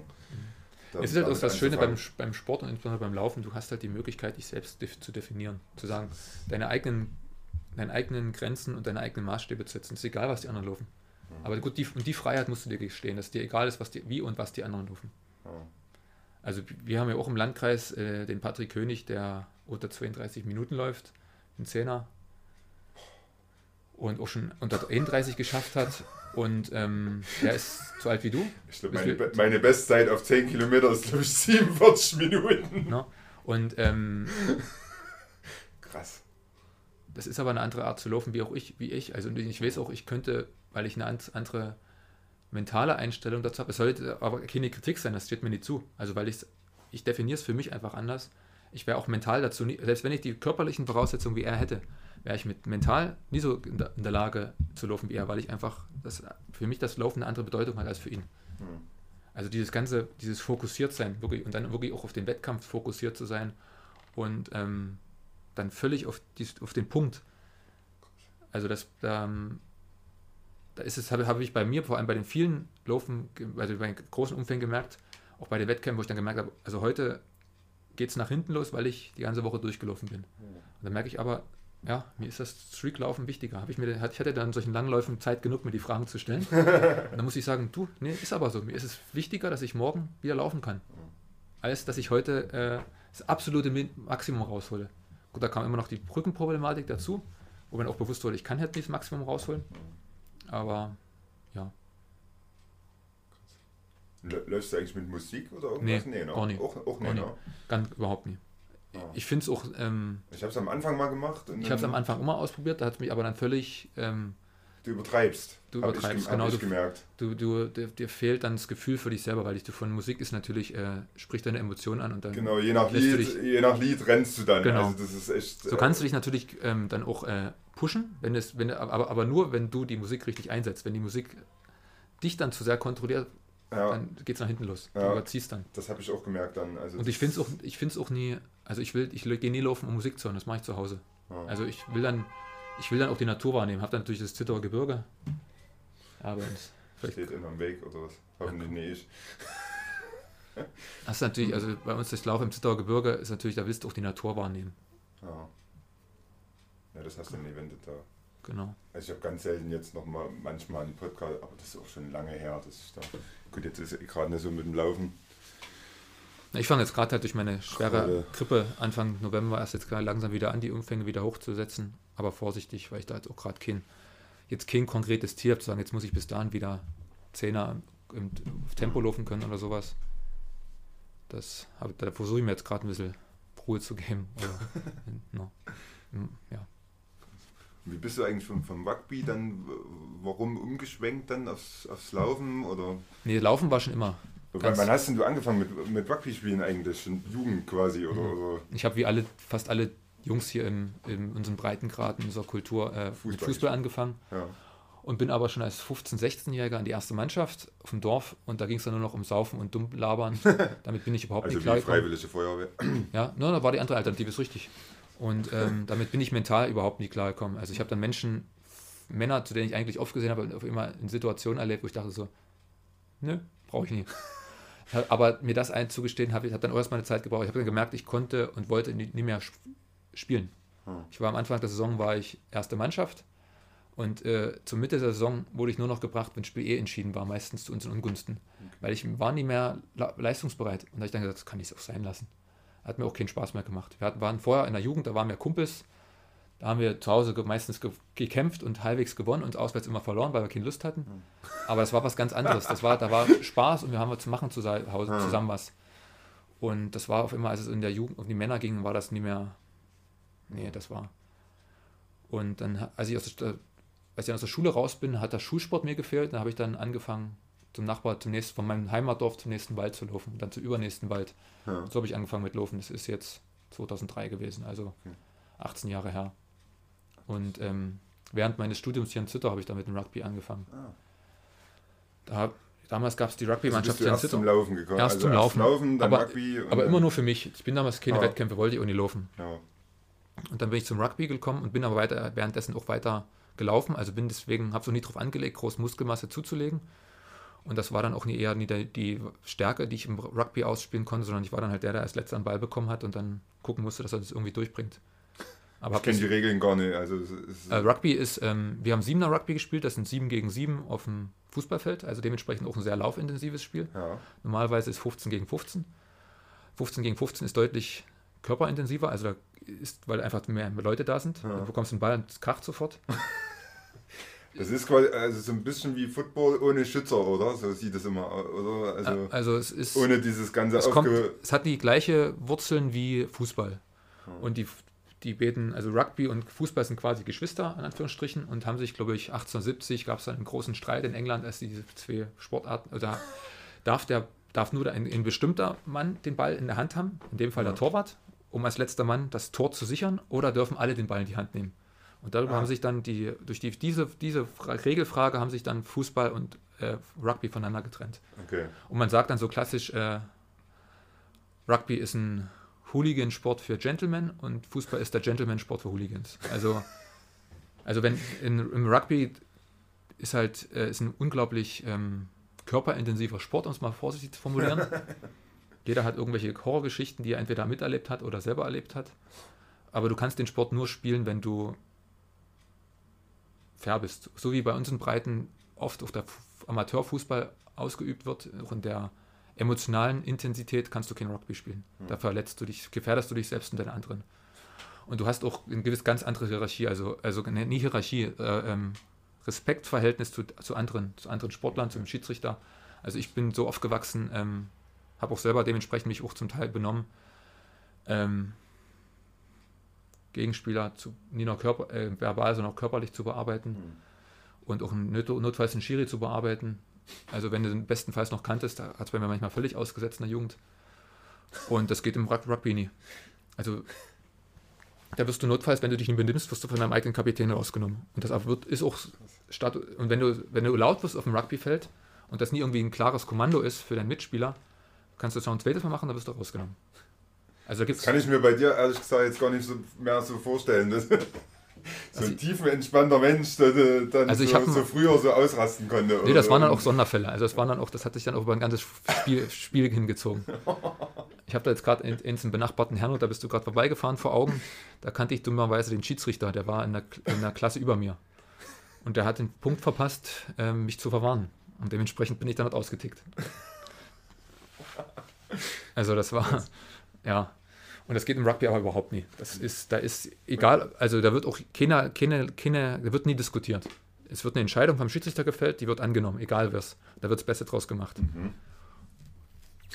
Also, du ist halt auch ein ganz anderes ähm, Miteinander. Also Fußball, da wartest du immer auf den Fehler des anderen. Ja. Und versuchst immer, du suchst immer nach, einem, nach den negativen Seiten des anderen zu gucken. Und ähm, der Rugby oder versuchst irgendwie äh, einen Foul zu schinden oder irgendwas, irgendwas, dir irgendeinen Vorteil zu kreieren, weil du es kannst, oder zu erschleichen, weil du es halt nie kannst, oder weil der Gegner dir die Chance gibt. Und beim Rugby du, kommst du so nie weiter. Weil da gilt einfach, die, der Grundsatz ist ein anderer. Äh, äh, äh, wie gesagt, erstmal im Umgang miteinander, aber das ist, also das, ähm, es ist unvermeidlich, dass es eine körperliche Auseinandersetzung gibt. Also gehst du als Mannschaft auch ganz anders rein. Also man hat dann nachher das Gefühl, das, kann, das hat mir vielleicht auch im Ultralaufen so ein ähnliches gegeben, auch zwischenmenschlich, ähm, das, was zusammen erlebt, also was Verbindendes. Mhm. Also wir fallen uns heute noch in die Arme, auch wenn wir nie Kumpels waren. Wir fallen uns heute noch in die Arme, wenn wir uns wieder treffen aus der damaligen Rugby-Mannschaft. Aber genauso was Intensives erlebe ich dann ähnlich, so ein Zusammenschweißgefühl, wenn ich, wenn ich mit jemandem Ultra gelaufen bin. Mhm. Das verbindet dann auf eine ganz andere zwischenmenschliche Ebene. Genau, aber Rugby bin ich dann halt, hatte ich halt ständig Rippen gebrochen, Nase gebrochen. Ich wollte gerade sagen, Verletzungsrisiko. Und äh, das Schlimmste war dann halt, nach einer längeren Verletzungspause habe ich mich wieder rantrainiert und da habe ich dann halt äh, einen Lungenkollaps davon getragen. Also auch, es soll, soll, sollte mein letztes Spiel werden, weil ich gemerkt habe, also ewig mache ich das nicht mehr. Und ähm, hatte kleine ersten Situationen vor dem Spiel, ein Knie von dem etwas überambitionierten Gegenspieler im Rücken drinne und habe gemerkt, uh, da ist was passiert aber du bist dann auch so unter Adrenalin, ähm, du versuchst dann so weiter zu spielen, wie es geht. Und ich habe dann halt über den Lauf des Spiels gemerkt, also irgendwas geht gerade nicht mehr. Ich konnte nicht mehr sprinten. Irgendwas war weg. Und, ich, und dadurch hat mich auch zweimal, dreimal in, in, in erfahrener Spieler richtig schön getackelt. Also vielleicht sollte man kurz zu den Regeln nochmal kommen. Also Rugby ist, Rugby, du darfst, der Ball kommt, wird, du musst den Ball in, in hast auch ein Goal, wo das, wo de, aber es gibt erstmal eine, eine Endzone, in der du von deiner Seite spielst, das Ei, den Rugbyball hin, versuchst hinzutragen, um, um, in eine, um um in Versuch zu legen. Und hast dann die Möglichkeit, noch eine Erhöhung zu machen, indem du den Ball von der Verlängerung des Ab vom Ablegepunkt in die Tiefe des Spielfelds ähm, eine Erhöhung kicken kannst, um nochmal zwei Punkte, glaube ich, wenn ich nichts Falsches sage. Ähm, der Ball darf nur durch Tragen nach vorne gebracht werden, mhm. darf nicht nach vorne gepasst werden, sondern nur nach hinten. Das ergibt automatisch okay. eine in eine schräge bzw. keilförmige Spielformation, je nach Spielsituation. Du kannst nach vorne kicken, aber muss, der Kicker muss den Ball selber überlaufen, dann kann ein anderer passen. Oder musst du selber nach vorne kicken, kannst du selber holen, dann nach hinten passen. Das ja, erwartet eine gewisse geistige Wachheit auch während des Spiels. Und ähm, getackelt werden darf nur, also von Bein geholt werden, da der Spieler, der den Ball hat.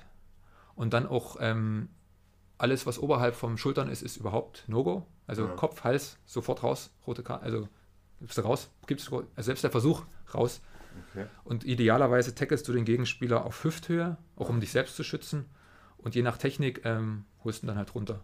Also für mich war es angenehmste, Spieler zu tackeln, die gefühlt doppelt so groß waren wie ich und dementsprechend auch Körpermasse hatten. Einerseits, weil ich sie schnell gehabt habe und weil ich selber weich gelandet bin. Also ich habe mir genau das kurz zu den Regeln und ähm, ja, bei dem Spiel halt, halt wurde ich dann halt von eben sehr erfahrenen mehrmals richtig runtergeholt, was mir auch richtig wehgetan hat, wo ich gemerkt habe, boah, der wollte es mir gerade richtig mitgeben. Also von, bei einem richtig guten Rugby-Spieler, der hat es nie nötig, dir weh zu tun. Du wirst okay. geholt, runtergeholt, dein Mitspieler holt sich einen Ball von dir und du denkst so, ja, jetzt hat er mich gehabt, aber so schlimm war es gar nicht. Ah, okay. Und das so spielt auch ein guter Rugby-Spieler. Er will dir nie wehtun, sondern er will dich nur runterholen. Okay. Was anderes. Und wahrscheinlich in der Situation habe ich mir dann die, den hat sich dann, also in der ersten Situation, die ich beschrieben habe, habe ich mir wahrscheinlich eine Rippe gebrochen im Rücken. Und in der anderen Situation, wo mich der Ältere geholt hat, habe ich, hat sich wahrscheinlich dann, hat dann wahrscheinlich die angebrochene Rippe den Weg in meine Lunge gefunden und die aufgesch aufgeschlitzt, aufgespießt, wie auch immer. Oh, ich habe es alles nie gemerkt. Also ich, Rugby war ich damals so gewohnt, das hat man, Siebener Rugby ist halt so, du spielst sehr intensiv zweimal sieben Minuten gegeneinander. Und das dann aber den ganzen Tag spielst ein Turnier an, an jedem Tag am Stück. Und wir haben dann quasi, es war eher so ein Trainingsturnier gegen tschechische, eine tschechische Mannschaft haben wir das halt immer den ganzen Tag von Vormittag bis Nachmittag durch und ich wollte halt durchziehen. Und dementsprechend bist du dann auch die nächsten Tage dann dermaßen körperlich durch, dass du dann einfach ein Schmerzlevel hast, wo du dann denkst, so, ja, tut jetzt halt weh, musst du durch. Und dementsprechend merkst du aber auch nie, wenn da was wirklich durch ist, wenn es nie wirklich, wirklich irgendwie der Arm dir halb acht hängt. Naja, und ich hatte halt damals vor, nach Sambia als, als ähm, eine Art Grünhelm nennt die sich, ähm, vom Rupert Neudeck, der letztes Jahr verstorben ist, der die Kappa Corner gegründet hatte, beziehungsweise gekauft hatte, um dann aus Vietnam Flüchtlinge nach Deutschland zu holen. Vor, mhm. ich sage lieber nicht Falsches bezüglich der Jahr, Jahr, Jahreszahl. Da wollte ich mein, noch irgendwie ein gutes Ende für meine Architektur finden und wollte dann als quasi ehrenamtlicher ähm, Helfer nach Sambia gehen und mit den in, in dem Strafgefangenenlager ähm, mit denen die erste Moscheekirche der Welt zu bauen, vor dem Hintergrund meiner architektonischen Ausbildung mhm. als Bauleiter. Und das war, stand eine halbe Woche später an nach dem Turnier und da habe ich dann nach Rücksprache mit meinem Arzt gemeint, okay, also er konnte nicht äußerlich feststellen, hat dann gemeint, naja, okay, Sie wollen dann wahrscheinlich dorthin fliegen und wenn vielleicht doch irgendwie was verletzt sein sollte, machen Sie mir lieber mal ein Röntgen, dass dort was irgendwas mit der Lunge sein sollte oder angerissen ist, sehen Sie das im Röntgen. Mhm. Oder können, ja, und da bin ich halt dann, weil auch die Schmerzen dann über eine ganze halbe Woche, die nachgelassen haben, bin ich dann doch mal zum Röntgen gegangen aber auch eher so, na gut, ich mache es jetzt nur, um das abgeklärt zu haben. Und da haben sie beim Röntgen dann auch beim äußerlichen Check überhaupt nicht gemerkt. Weil normalerweise hat man dann eine, mit einem eingefallenen Lungenhälfte, Lungenflügel, eine ganz andere Körperhaltung, weil eben das ganze Volumen fehlt in der Ja. Lunge. Und normalerweise bekommt man richtig Atemnot. Also viele, die War gar nichts oder was? das habe ich zum Glück nicht so gemerkt irgendwie. Wahrscheinlich war ich zu dem Zeitpunkt auch in da, da habe ich das alles anders eingeordnet. Für mich im, im Kopf. Ja. Und da haben sie dann erst durch Röntgen gemerkt, dass da die halbe Lunge einfach nicht mehr da war. Und dann war es natürlich relativ schnell. Da war es dann, okay, Herr Rabe, so sieht's aus. Legen Sie sich bitte dahin. Und dann konnte ich währenddessen sie mich aufgeschnitten haben unter Narkose noch meine Kollegin anrufen, weil ich das Dienstauto hatte. Und da wurde dann an so eine Pumpe geschlossen äh, und die hat dann quasi die ganze Luft, die das, äh, das, der, der Brustkorb, wo die Lunge ja drin ist, ist ja wie ein Vakuum. Und da, durch das Loch, was, das, was äh, die, die Rippe in meine Lunge gerissen hat oder geschnitten hat, ist die ganze Luft aus meiner Lunge ja rausgetreten. Wie so ein Luftballon, der ist zusammengefallen.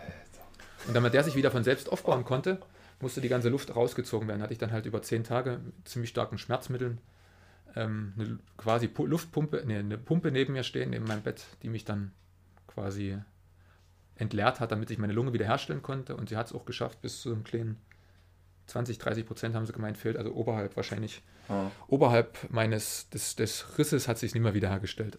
Ich merke davon, meine davon inzwischen nichts mehr zu merken. Aber kann auch sein, dass das dann mir vielleicht auch doch ein bisschen hochkarätigeren Voll, äh, Wettkämpfen dann vielleicht doch ein bisschen dadurch die Luft fehlt oder sowas, kann ich schwer einschätzen. Ich habe vier Wochen nach dem Unfall oder nach der, meiner Entlassung habe ich meinen ersten Laufwettkampf bestritten. Krass. Oh, nee, echt? Muss halt irgendwie weitergehen, musst halt neue Perspektiven setzen. genau. Ist halt wie im Laufen wie im Leben. Okay, also der Hang zu Ultraläufen dann quasi vom Rugby ein bisschen geschuldet, weil Nee, das Ultralaufen kam erst später. also ich Also, weiß, dass das auch mit Schmerzen, also so viele habe ich jetzt noch nicht gemacht, aber unvermeidlich ist ja. Schmerzen. unvermeidlich, also Nee, die, die daran, das ist die, eine, Also eindeutige ich habe so festgestellt, als Untrainierter fängt es ab 30 Kilometer an, spätestens zu zwicken, mal an der einen oder anderen Stelle. Also bist du aber schon gut, gut dabei. Also Wohl. positiv normalerweise. Dann denkst du, pff, boah. Hm. Nee, Also beim, nee. beim Barfußlaufen noch eher. Ja, das, so bin ich zum Barfußlaufen gekommen, durch die Da Rückenproblematik. geht es ab 10 Kilometer, wird es dann langsam, aber ich finde im, im Schienbein witzigerweise, was du jetzt mit, mit, mit Laufschuhen irgendwie, Das das Schienbein überhaupt null belastet, habe ich den Eindruck. Und barfuß hast du plötzlich Schmerzen im Schienbein. Du denkst? Das, das ist die Knautschzone, die, die staucht einfach viel mehr. Aber da merkt man ja eigentlich, dass wir komplett falsch, in Anführungsstrichen falsch laufen durch Schuhe. Ja, aber wir haben auch nie, nie den Untergrund, auf dem du lange barfuß laufen kannst. Oh, wenn man ein bisschen trainiert. Dann ich weiß, die, die Waldwege, die kotzen mich Also auch äh, nee, mega nee, auch an. selbst Das die, ist- genau, also viele sagen ja, ja, Waldweg Diese- ist doch natürlich, nee, Waldweg ist ein verfestigter Untergrund. In Deutschland ist ja kein Waldweg, Ja. natürlich. Da Richtig. musst du irgendwo querfeld Richtig. dann hast du Natur. Aber also die Waldwege, die sind Nee, brauch- kleinen Kieselsteine, die sind so ja, auch der verfestigte Untergrund, du brauchst Das einfach ist- eine Dämpfung. Das ist Ja. wirklich. Es ist einfach unvermeidlich auch, auch eine falsche Illusion, weil es läuft dann halt. Klar, es gibt welche, die meinen dann halt einen Marathon, Straßenmarathon in Barfußschuhen durch, äh, barfuß laufen zu können und zu, zu wollen und zu können. Ja, das wollte ich eigentlich dieses Jahr machen, aber es hat irgendwie trainingsmäßig nicht geklappt mit Kann man. frischem Baby. Es war einfach keine, keine Zeit und Es ist, kein, es ist machbar, aber ich bin mir nicht sicher, ob es unbedingt richtig ist, barfuß auf Asphalt auf einen Wettkampf zu laufen. Na gut, Wettkampf wollte ich gar nicht machen. Also ich bin meine Aber ersten- Für mich halt, weil ich Halbmarathon habe ich schon, ich glaube 24 Kilometer oder 25 war mal das Ja. weiteste. Ja. Aber es war schon Aber ich, knackig. ich bin meine ersten drei, vier Wettkämpfe wirklich in Barfußschuhen gelaufen. Die sind ganz dünn von, keine Ahnung, wie die hießen. Und die Die bin ich auf dem Straße. Five Finger oder Five? Fingers, Ja, genau. Bin ich in. Five Fingers gelaufen, fünf Ja. und zehn. Ich habe gemerkt, ich habe eine, meine Körperhaltung konnte ich gut durchziehen. Die Körperhaltung hat gepasst, aber ich hatte nach zwei Wochen lang beide Male, dass ich nie, dieses, was du beschrieben hast, mit dem, diese Stauchungsprobleme im, im Schienbein, bin ich nie klargekommen. Und da musste ich wirklich auch dann erst durch die, mit dem Kopf durch die Wand oder wie man, oder mit dem Kopf gegen die Wand, wie man es, also ich musste es wirklich erst ausprobieren und mir selbst vor Augen führen, dass es ohne Dämpfung nie geht. Also es ist dann auch eine, ja, ist dann einfach Asphalt oder. Und dann kommt noch die Geschwindigkeit dazu. Ja, was nochmal eine ganz andere Intensität macht. Mhm. Also deswegen macht's dann, gibt es dann auch diese, bei zum Beispiel ähm, Backyards Ultras, die laufen ja manche, oder auch bei, selbst bei Ultras laufen ja manche auch solche Laufsandalen. Oder Okay. Meilenläufe, 100 Meilenläufe oder sonst was es da so gibt. Die kannst du in Laufsandalen laufen, weil du ein ganz anderes Tempo hast. Hm. Und nochmal unabhängig vom Untergrund. Ach, da machst du immer bloß die. die oh, wie, wie, äh, Backyard meinst du? ja, das ist Also, doch immer bloß. Zu jeder vollen Stunde sechs, 4, Komma irgendwas Meilen Meilen. oder 4 Meilen. na, 6,67 Meilen, Kilometer je Stunde, damit du theoretisch in, innerhalb von 24 Stunden auf 100 Meilen, also 160 Kilometer kommst. Ja. Genau. Aber das wird doch irgendwie mit dem Das Gewinn, wer am meisten, wer am Wer- meisten Runden Wer, irgendwie. wer ist letztes, wer ist, der, dieses Lauf wird so lange gelaufen, bis der letzte, vorletzte aussteigt. Genau.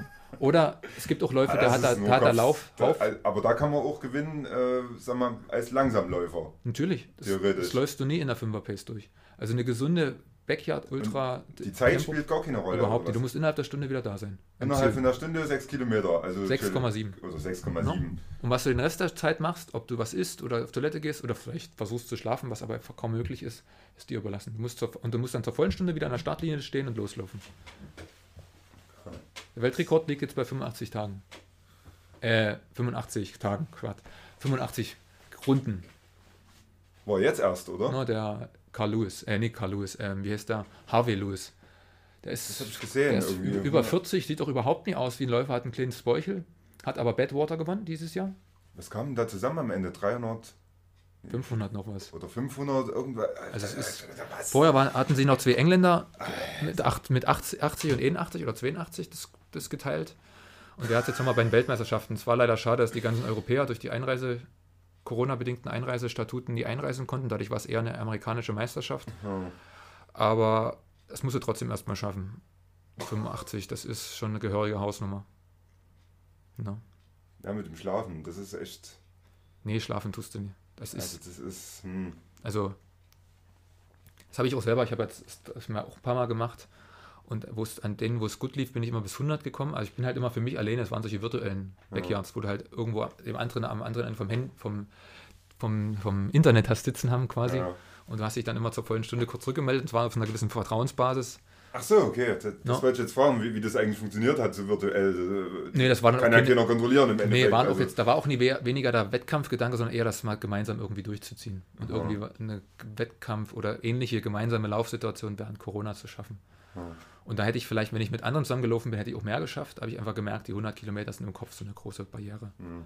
Ich wäre sowas auch gerne, ähm, schon auch mal gerne, würde ich es auch gerne mal im Wettkampf laufen, aber gerade sehe ich mich da körperlich nicht so in der Lage.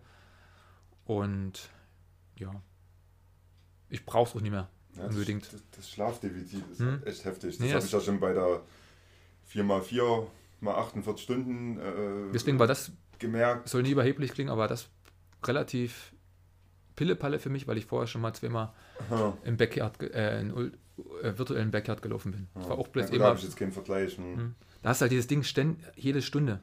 Hm. Und da kannst du dich halt, das sind ja diese vier Stunden Abstand, da kannst du dich wirklich hinlegen und runterfahren fast. Auch nie Ja, wirklich. runterfahren, aber das Runterfahren fand ich gerade so gefährlich, weil eine Runde habe ich zum Beispiel verpennt. Hm. Da wollte der, äh, einen zweiten Start, äh, einen zweiten Start um vier, einen zweiten Hm. um vier Start. Ich habe Nacht, nachts um zwölf angefangen No, no. und dann für die, die nicht wissen, was, äh, um was es geht, äh, du rennst alle vier Stunden vier Meilen, also 6,4 Kilometer Hm. für 48 Stunden. Also kommst du auf 78 schlag mich tot, Kilometer oder irgend sowas. In 48 Stunden, was eigentlich nicht wirklich viel ist in, in 48 Stunden. Ne? Aber ich fand zum Beispiel, also die zweite um vier Runde, die habe ich verpennt. Da bin ich dann irgendwie, Wecker habe ich gar nicht mitgekriegt, keine Ahnung. Und dann irgendwie 4.20 Uhr, scheiße, was machst du denn jetzt? Na, habe ich verkackt. Und, und Mia meinte dann, äh, nee, nix ist verkackt hier. hier was würde Goggins tun, so weißt du so. ähm, weitermachen, scheiß drauf, dass es mal verpennt hat. Genau, los jetzt, anziehen, raus, zack. Also das ist so, glaube ich, bei der, bei Du kommst zu, Ru zur Ruhe und das ist mega gefährlich. Also ich glaube, ich wäre besser gewesen, wenn, ich- wenn ich gar nicht geschlafen hätte, Mhm. einfach, weil dieses... ah. Ja, Ich habe es gemerkt beim Backyard, bei den virtuellen. Ich habe mich dann, als ich es später so als spaßeshalber auf Tempo gemacht habe, aber da hatte ich mir auch Grenzen gesetzt. Also, also mindestens, ich bin mal 50 auf, im, im, als Backyard gelaufen, also wirklich 50, aber dann wirklich auf Tempo. Ja. Und sagen, ich, okay, ich laufe jetzt in 50er ähm, die, die Meilen in einer halben Stunde, dann habe ich auch wirklich eine halbe Stunde Ruhe. Ja. Aber da habe ich auch gemerkt, ähm, ich, da habe ich mich aufs Fahrrad gesetzt während der Zeit. Weil ich, nee, weil es hat mir nicht gebracht, mich hier hinzusetzen. Also ich habe dann Ja. meistens hier gesessen, wie, wo du jetzt sitzt, hatte ich meinen Laptop auf, auch auf dem Tisch, um mit den anderen zu kommunizieren und irgendwo was zu essen nebenbei noch geholt. Und schon dieses Hinsetzen ist, ist grenzwertig. Ja. weil der Körper dann schon anfängt Ich finde, das merkt runterzufahren. man bei großen Wanderungen oder sowas, so, da merkt, merkt man das auch extrem so. Ja. Ja, ja, wir machen erstmal Pause. Erstmal Tee raus und Banane essen und keine Ahnung. Und dann hast du eigentlich keinen Bock mehr weiterzulaufen, so richtig. Also du, fährst halt dann runter. Ne? Ja, das sind eher so Challenges, äh, vom, mit sich selber einen Weg zu finden, das durchzuziehen. Also ich denke, da ist auch eher noch diese 48-Stunden-Challenge Ja, nochmal. da da gibt es ja einen, äh, der, der hat das äh, eine Woche lang. Aber, aber Vielleicht ist das was für dich. Eine Woche lang, aller vier Stunden, vier Meilen. Das Irgend- ich weiß gar nicht, irgendein Norweger oder irgendwie, aber der, oh, mit Sponsoren glaube ich irgendwie auch. Ah, die Norweger sind auch speziell bei sowas. also ich, ich dachte irgendein, irgendein Norweger, Schwede oder ir- irgendeiner hier, kannst du bei YouTube angucken hier, irgendwie 48 mal 48 mal 48 Challenge oder wie der das nennt, oder Ah, cool. 100, 109 196 oder irgendwas, äh, muss ich mal raussuchen. Na, gerade läuft in Österreich, er versucht gerade den Monatsweltrekord zu brechen. Der ist jetzt bei 1500 und Bill hat sich selbst, der Weltrekord liegt bei 1700 und er will bis Ende des Monats noch äh, eigentlich 2500 schaffen, wird er aber, glaube ich, nicht. Dazu ist seine, sein Durch, also er läuft jeden Tag zwei Marathons. Und ist jetzt aber in seinem Umfang schon, hat auch eine Entzündung im, oder irgendeine Problem, Problematik in seinem Fuß ist jetzt aufgetreten, ist er auch Tage wirklich 30 oder plus so gelaufen, ist er zweimal 30. Also ich denke, den, den Weltrekord wird er knacken, aber er wird bestenfalls so um die 2000 rauskommen. Der Predel oder so heißt er. Der ist so echt, der ist echt top. Der ist auch Anfang von Corona ist der mal so 50er in dem Tempo bei sich im Garten gelaufen, wo du sagst so, pff, das machen wir nicht mehr so nebenbei. Oder drei Tage hat er glaube ich auch einen Weltrekord aufgestellt. Oder Aber, aber gut, im Endeffekt, äh, äh, ja, das ist viel, ne? Verdammt viel. Nee, diese, das, dieses e ewige, kommt- wenn du einen Marathon gelaufen bist, denkst du, du schaffst das auch ein zweites Mal, aber es ist einfach schon, schon nee, es ist was anderes. Vor allem die lange Zeit, das macht jetzt 31 Tage lang. Und, oder ist jetzt, welchen haben wir heute? Äh, den 20., der ist jetzt am Tag 20. Oder geht die, geht die, gerade falsche Datum? Ja, das ist der 20. No, das ist, der läuft jetzt seit 20 Tagen, läuft er. Also, Also ich bin mal eine Woche in den 1100er Tag, im Monat bin ich eine Woche jeden Tag 50 gelaufen. Das ist schon nie, nie mehr Ja. lustig ab einem gewissen Punkt. Ich habe mich dann irgendwann bei den Sachen, läufst, legst dich dann irgendwann, du läufst ein Stück, kommst in, in Tritt und dann immer legst du dich in, in, in die Büsche. Wenn du eine Pause brauchst. Also da haben sich dann manchmal auch so fünf, ich habe versucht immer mittel so fünf bis sechs Stunden zu laufen. Also reine Laufzeit, aber unterwegs war ich dann manchmal acht Stunden oder noch länger. hm. Das Das haben wir auch auch, le letztes Jahr irgendwie bei, bei da warst du mal im Elbi, glaube ich, da hat, hat irgendjemand gefragt, oder? Hast du neben also irgendein Ultra im, im Elbsandstein mal gemacht? ach so, ich bin in eine Seite vom, vom Malerweg abgelaufen. Irgendwie, und da hat einer gefragt, so, na, und hier, hast du mal geschlafen irgendwie? Und ich dachte, da hattest du irgendwie, ja, mal kurz auf einer Bank oder irgendwo, oder, Da bin ich am, am Fluss eingeschlafen. Ne? oder am Fluss irgendwo eingeschlafen oder so. Nee, da ist, ist, dann der Körper ist dann auch ganz anders belastet. Geil. Das gibt ja krasse Sachen, ne? Das ist wie hier, ähm, ich weiß gar nicht, wie war denn das? Da hier, Iron Cowboy, der hat Ja, ja, diese U- äh, Ironman wären mehr. Iron Man, irgendwie einen Monat lang Iron, Genau. jeden Tag ein Iron Man oder so, da, also, übel. Ja, da ist, merkt man auch, als auch vor dem Hintergrund meiner Selbsterfahrung diesbezüglich, das geht dann auch Aber mit das eher. du aus, Alter. Das ist dann auch eine Art, du krieg, ist dann auch ein Alleinstellungsmerkmal. Du definierst dich dann auch dementsprechend drüber. Und das macht dann auch, glaube ich, die Hauptleistungsbereitschaft dazu aus. Du bist dann nicht mehr ein Triathlet unter vielen oder auch ein- mal 50, äh, in, in 50 Bundesstaaten, äh, in jedem Bundesstaat quasi einen Ironman dann gemacht, an 50 Tagen irgendwie. Und das letzte Woche, Woche dann, ich weiß gar nicht, ne, ich versuche es rauszufinden, aber hm, das ist schon krass. Ja. Ich weiß gar nicht mehr, wie das. Ach, hu- ach 100 Tage. Hm, das waren ziemlich viel. 100 Tage aufeinander, Langdistanz, Ja. Ironman. Ja, vor allem die Langdistanz. Ne? Also ich glaube, kurze ist da. Ja, also wirklich die volle Distanz, also 3,8 Schwimmen, 180 Radeln und noch ein Marathon in den Randloppen. Ja. Und das jeden Tag, 100 Tage. aber wenn man den sieht, das ist auch, aber der hatte auch hier Kopf. Kopfsache wie Sau, also bei dem, das ist echt krass.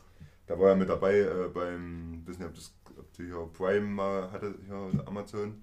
Da gab es äh, World's Toughest Ways oder was. Mhm. Äh, das war auf dem, auf dem Fidschi-Inseln. Und da haben die, aber das war halt so ein Dschungel, also so ein, wie nennt sich das? Oh, Querfeldein, so ein Ori Orientierungsrennen ist Ah, das okay. eher so. Ja, Also wo du wirklich quasi mit nichts oder mit, mit fast nichts an Ausrüstung, dann musst du aber alles machen, irgendwie Stand-up paddeln, wandern wie blöde, äh, Kanu fahren, äh, Fahrrad fahren, also äh, Mountainbike fahren durch übelsten Schlamm, du kannst gar nicht mehr fahren, die Fahrräder sahen aus ja. wie Sau, dann das Klima dort, es ist halt eine übelste Lu Luftfeuchtigkeit, eine übelste Hitze, Luftfeuchtigkeit, dann kommst du in die Berge und dann sind plötzlich nur noch 10 Grad statt 40 Grad und irgendwelche Infektionen, manche Leute, da, habe ich gesagt, hey, wegen dem kleinen Kratzer machen die Pflaster drauf und desinfizieren. Aber das ist irgendwie mit dem Dschungelklima irgendwie, da gibt es ja Bakterien, da haben wir noch nie davon gehört, da kannst du einen kleinen, ein kleiner Cut, da kannst du dich komplett rausnehmen, da kannst Ja. du sterben dran, Genau. weil da irgendeine Infektion, irgendwas. Und da hat er auch mitgemacht, so die, Ah, okay. dieser Ivan Cowboy da, der James, wie er mit Nachnamen heißt. Na, ich bin zum Ultralaufen erst gekommen durch so Bücher von wie Born to Run oder das von McDougall oder Dougal, Ja, ich weiß den Namen kenne, aber ich kann ich bis heute nicht richtig aussprechen. oder das Buch äh, Eat and Run von Scott Jurek oder so, habe ich gemerkt, okay, also das Bed- Bedürfnis, solche Langdistanzen hat, zu laufen, hatte ich schon länger. Und dann habe ich gemerkt, es ist ja sogar legitim, wenn das andere können, dann kann ich das auch, darf ich das auch machen. Und zum Streak Running bin ich dann erst im nächsten Schritt gekommen. Ähm, da habe ich von dem, von dem Willpower, das ist ja auch so eine Kollektionssache, halb, Ja. halb Laufkollektion, natürlich auch Lebenseinstellung, also äh, Straight Eight und äh, natürlich sehr weit links. Und ähm, also Lauf- und Lebenseinstellung.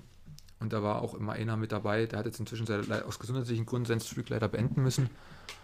Ähm, der ist auch mal quer durch Deutschland gerauft, vom südlichsten zum nördlichsten Mhm. Punkt. Das Er sind hatte- überraschend viele Kilometer, habe ich gesehen. Ja. Club 2, nee, nicht 2000, sag ich was Falsches? Nee, nicht so viele. Ja, Knapp drunter irgendwas. das könnte fast, ja, 1008 oder Ja, ja, irgend- irgendwas ist das. Da. hab ich, Hey, was, durch Deutschland? Ant 1008? Anthony, Anthony hieß der. Und der war dann mal hier in Bautzen. Also der eine Salomon-Läufer, der ähm, Thomas Sacher, der wohnt ja hier nie weit äh, in Kamenz. Mhm. Und der kennt ja so die halbe Laufszene, Ultralaufszene, insbesondere für Gebirge. Und ähm, der hat ihn mal nach Bautzen geholt und hat dann so einen Vortrag über seinen ähm, über seine Art zu laufen, sein Streak-Laufen gemacht. Da habe ich gedacht, na gut, also wenn ich hatte vorher mal diese Monats-Challenge gemacht, wo ich versucht habe, in einem Monat möglichst viel zu machen. Ich habe gedacht, na klar, also ich muss mir das nie von jemand anders erlauben lassen. Ich kann mir das auch selbst gestatten und muss mich auch für niemanden rechtfertigen. Wenn ich das möchte, kann ich das. Punkt. Ja, mich hat eher so, so gereizt, dass, äh, dass ich halt nicht schnell rennen kann, weil ich halt 20 Jahre echt. weil ich halt 20 Jahre lang geraucht habe und da ist du immer noch. dementsprechend die Lunge, denke ich, also ich habe auch gar nicht so das Bedürfnis unbedingt so schnell zu rennen, weil ich halt wirklich merke, also das, das Witzige ist eigentlich, wenn ich auf den Puls achte, da merke ich schon öfter, da geht noch was. Mhm. Also rein jetzt vom, von der Herzfrequenz her, äh, guckt man ja dann, man kauft ja nicht zum Spaß so eine teure Uhr und äh, guckt immer mal oder, oder stellt es mal ein, dass man wirklich in, in einen bestimmten Bereich rennt irgendwie. Und da habe ich gemerkt, da geht noch was, aber dann denke ich mir, nee, es geht nichts mehr, weil die Lunge übelst pfeift. Also das. Also, Das macht dann aber wahrscheinlich die, das ist dann wahrscheinlich das, letzte, also diese, diese mentale Frage ist dann wahrscheinlich, was dann aus dem das Letzte rausholt aus dir. Also ich merke auch, dass ich an so einer ähnlichen Frage oft bei Wettkämpfen, ähm, auch bei kurzen, schnellen, wo ich vorne mit dabei bin, oft nie bereit bin, alles aus mir rauszuholen. Es gibt kaum einen Wettkampf, wo ich nachher weiß, ich habe heute alles gegeben. Hm. Ich bin ein sehr emotionaler Läufer, das merke ich, wenn es irgendwie nie läuft, dann stagniere ich und schlagartig im Tempo. Ähm, ja, das ist halt die Frage, ob, ob, wie, man, wie man das Laufen für sich definiert. Mhm. Und ob man jetzt auf Bestzeiten laufen möchte. Ich meine, ganz ist keiner gefeit vor der Frage, weil es natürlich ganz, ganz nahe liegt, äh, sich zu vergleichen mit anderen. Hat auch einen gewissen Reiz, was, was man überhaupt dem ja nie absprechen möchte. Aber die Frage ist halt, wie weit möchte man gehen? Hm. Na, natürlich dann immer in dem Kontext ähm, der eigenen Veranlagung und der eigenen Fitness. Also man, Ja, Ohne- das, ohne wenn das mein Talent. Sportlehrer wüsste, wir- unser Ausdau Ausdauerlauf, das finde ich jetzt im Nachhinein immer, immer ganz, ganz lustig, so in der, in der Mittelschule dann so, so Ausdauerlauf auf Note, so, so 20, 25 Minuten, wo ich denke, da bin ich jetzt noch nicht mal warm gelaufen. Ja.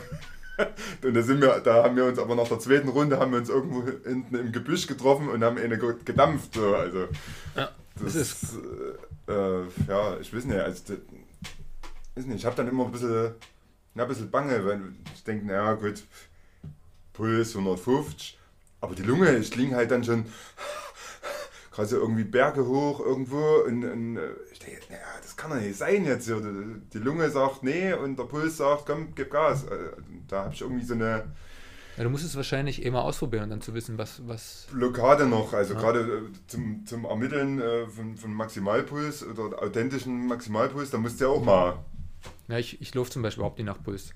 Ist mir zu viel Selbstkontrolle. mal Vollgas geben. Ich Mhm. Guck mal drauf halt. Also Ja, natürlich. Ich gucke vor allem, vor allem gucke ich halt drauf, wenn eben die Lunge so pfeift. Hm. um eben dann im Wald mal irgendwie wegzuklappen oder keine Ahnung, gerade bei längeren Distanzen, da bist du ja doch oftmals an Ecken unterwegs, wo jetzt nicht unbedingt vielleicht jemand langkommt oder irgendwas. Richtig, und dann, richtig. dann äh, gerade wenn die Lunge so extrem pfeift, dann guckst du halt mal drauf so und denkst so, hä? So niedriger Puls, aber die Lunge ist total kraut aus dem letzten Loch. Ist, also Rauchen und Laufen ist keine gute Kombination. Aber es gibt doch so Ultraläufer in aus Leipzig. Den siehst du vor jedem Start mit, Dampfen, mit ja. Kippe und Kaffee in der Ecke Ja, sitzen. das, das haben mir das durch. schon, auch schon einige erzählt, dass äh, gerade hier so Ralf. im Triathlon, im Triathlon ist es wohl auch gang und gäbe, dass sie da hier äh, schön vorher noch Ist halt auch die Frage, was dein Körper konditioniert ist. Also manche, das ist halt dann auch so. Ich sage nie, dass es gesund ist, um Gottes Willen. Das Nee. stehe ich völlig. Das definitiv das, das, das definitiv nie. Aber der Ultraläufer, von dem ich spreche, der läuft zum Beispiel auch jetzt nie auf, auf Tempo. ah, Er läuft das entspannt durch, aber trotzdem, trotzdem eine enorme Herausforderung für den Körper. ah. ja, das, das, dann, dann merkst du es halt nicht, ne? Also bei den, bei den längeren, ja, was, was ist denn schnell, was ist denn nicht schnell, ne? Das Alles ist, relativ, na klar. Also für mich war es schon Bombe, den, den, den Marathon, relativ flachen Marathon mit, ich weiß nicht, was das sind, 117 Meter oder was das sind. Der ist nie flach. Es sind schon ordentliche Höhenmeter, auch wenn es ein Marathon ist. Das merkst du dann schon in der Zeit. 107, ja, das, das ist halt so, äh, das ist bei uns äh, früher ganz hallo, immer am Fluss lang.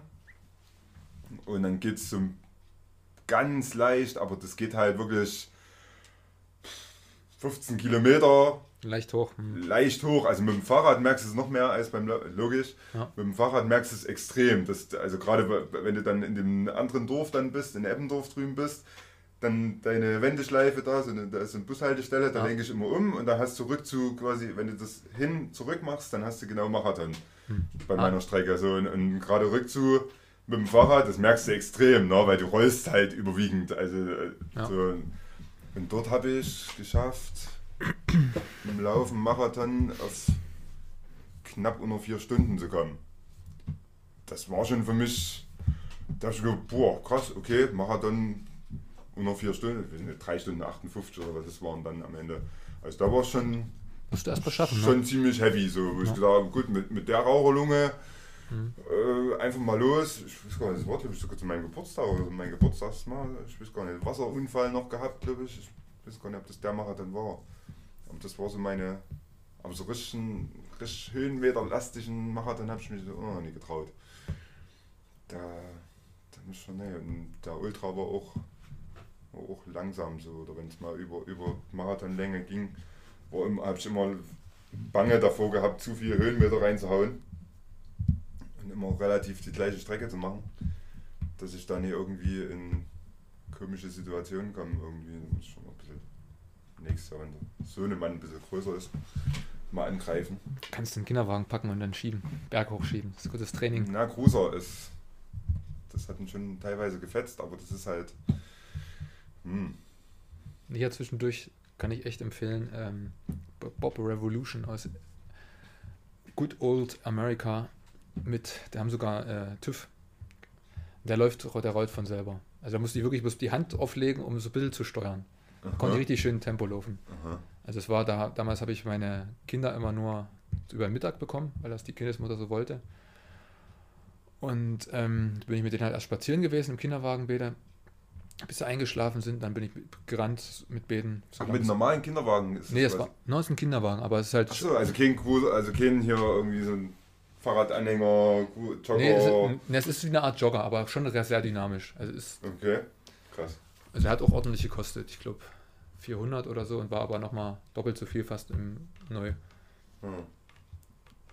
Genau. Wir sind so lange gelaufen, bis die dann aufgewacht sind und haben wir uns an den See gesetzt oder haben. genau.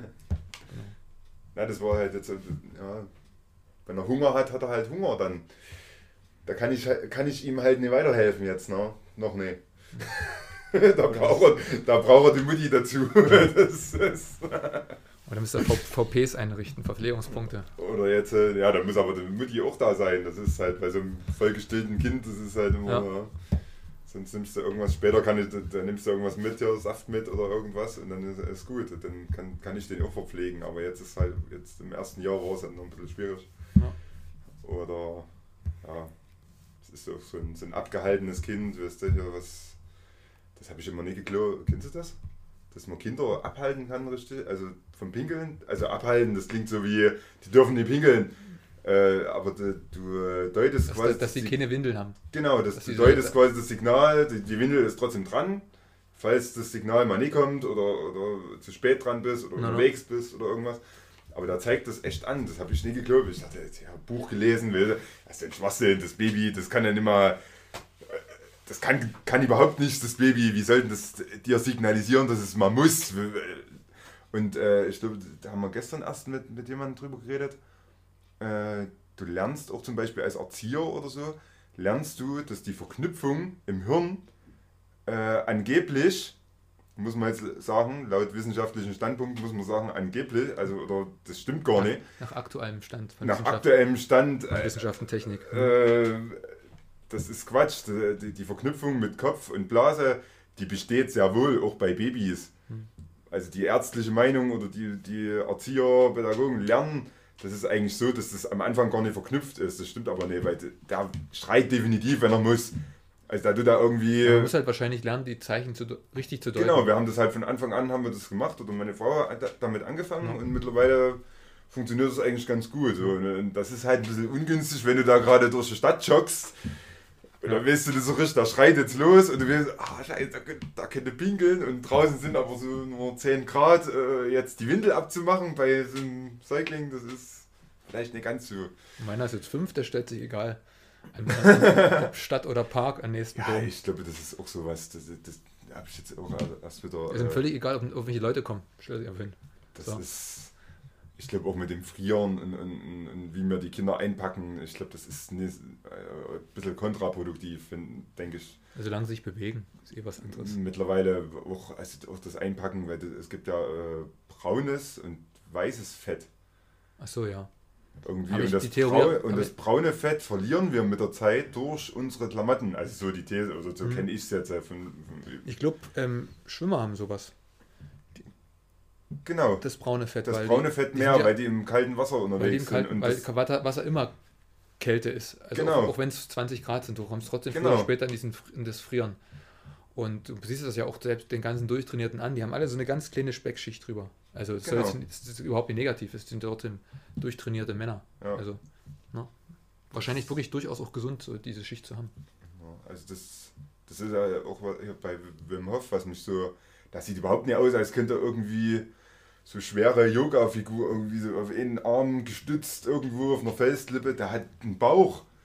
Der, der ist nicht athletisch oder irgendwas. Ja. Der, der, hat eine.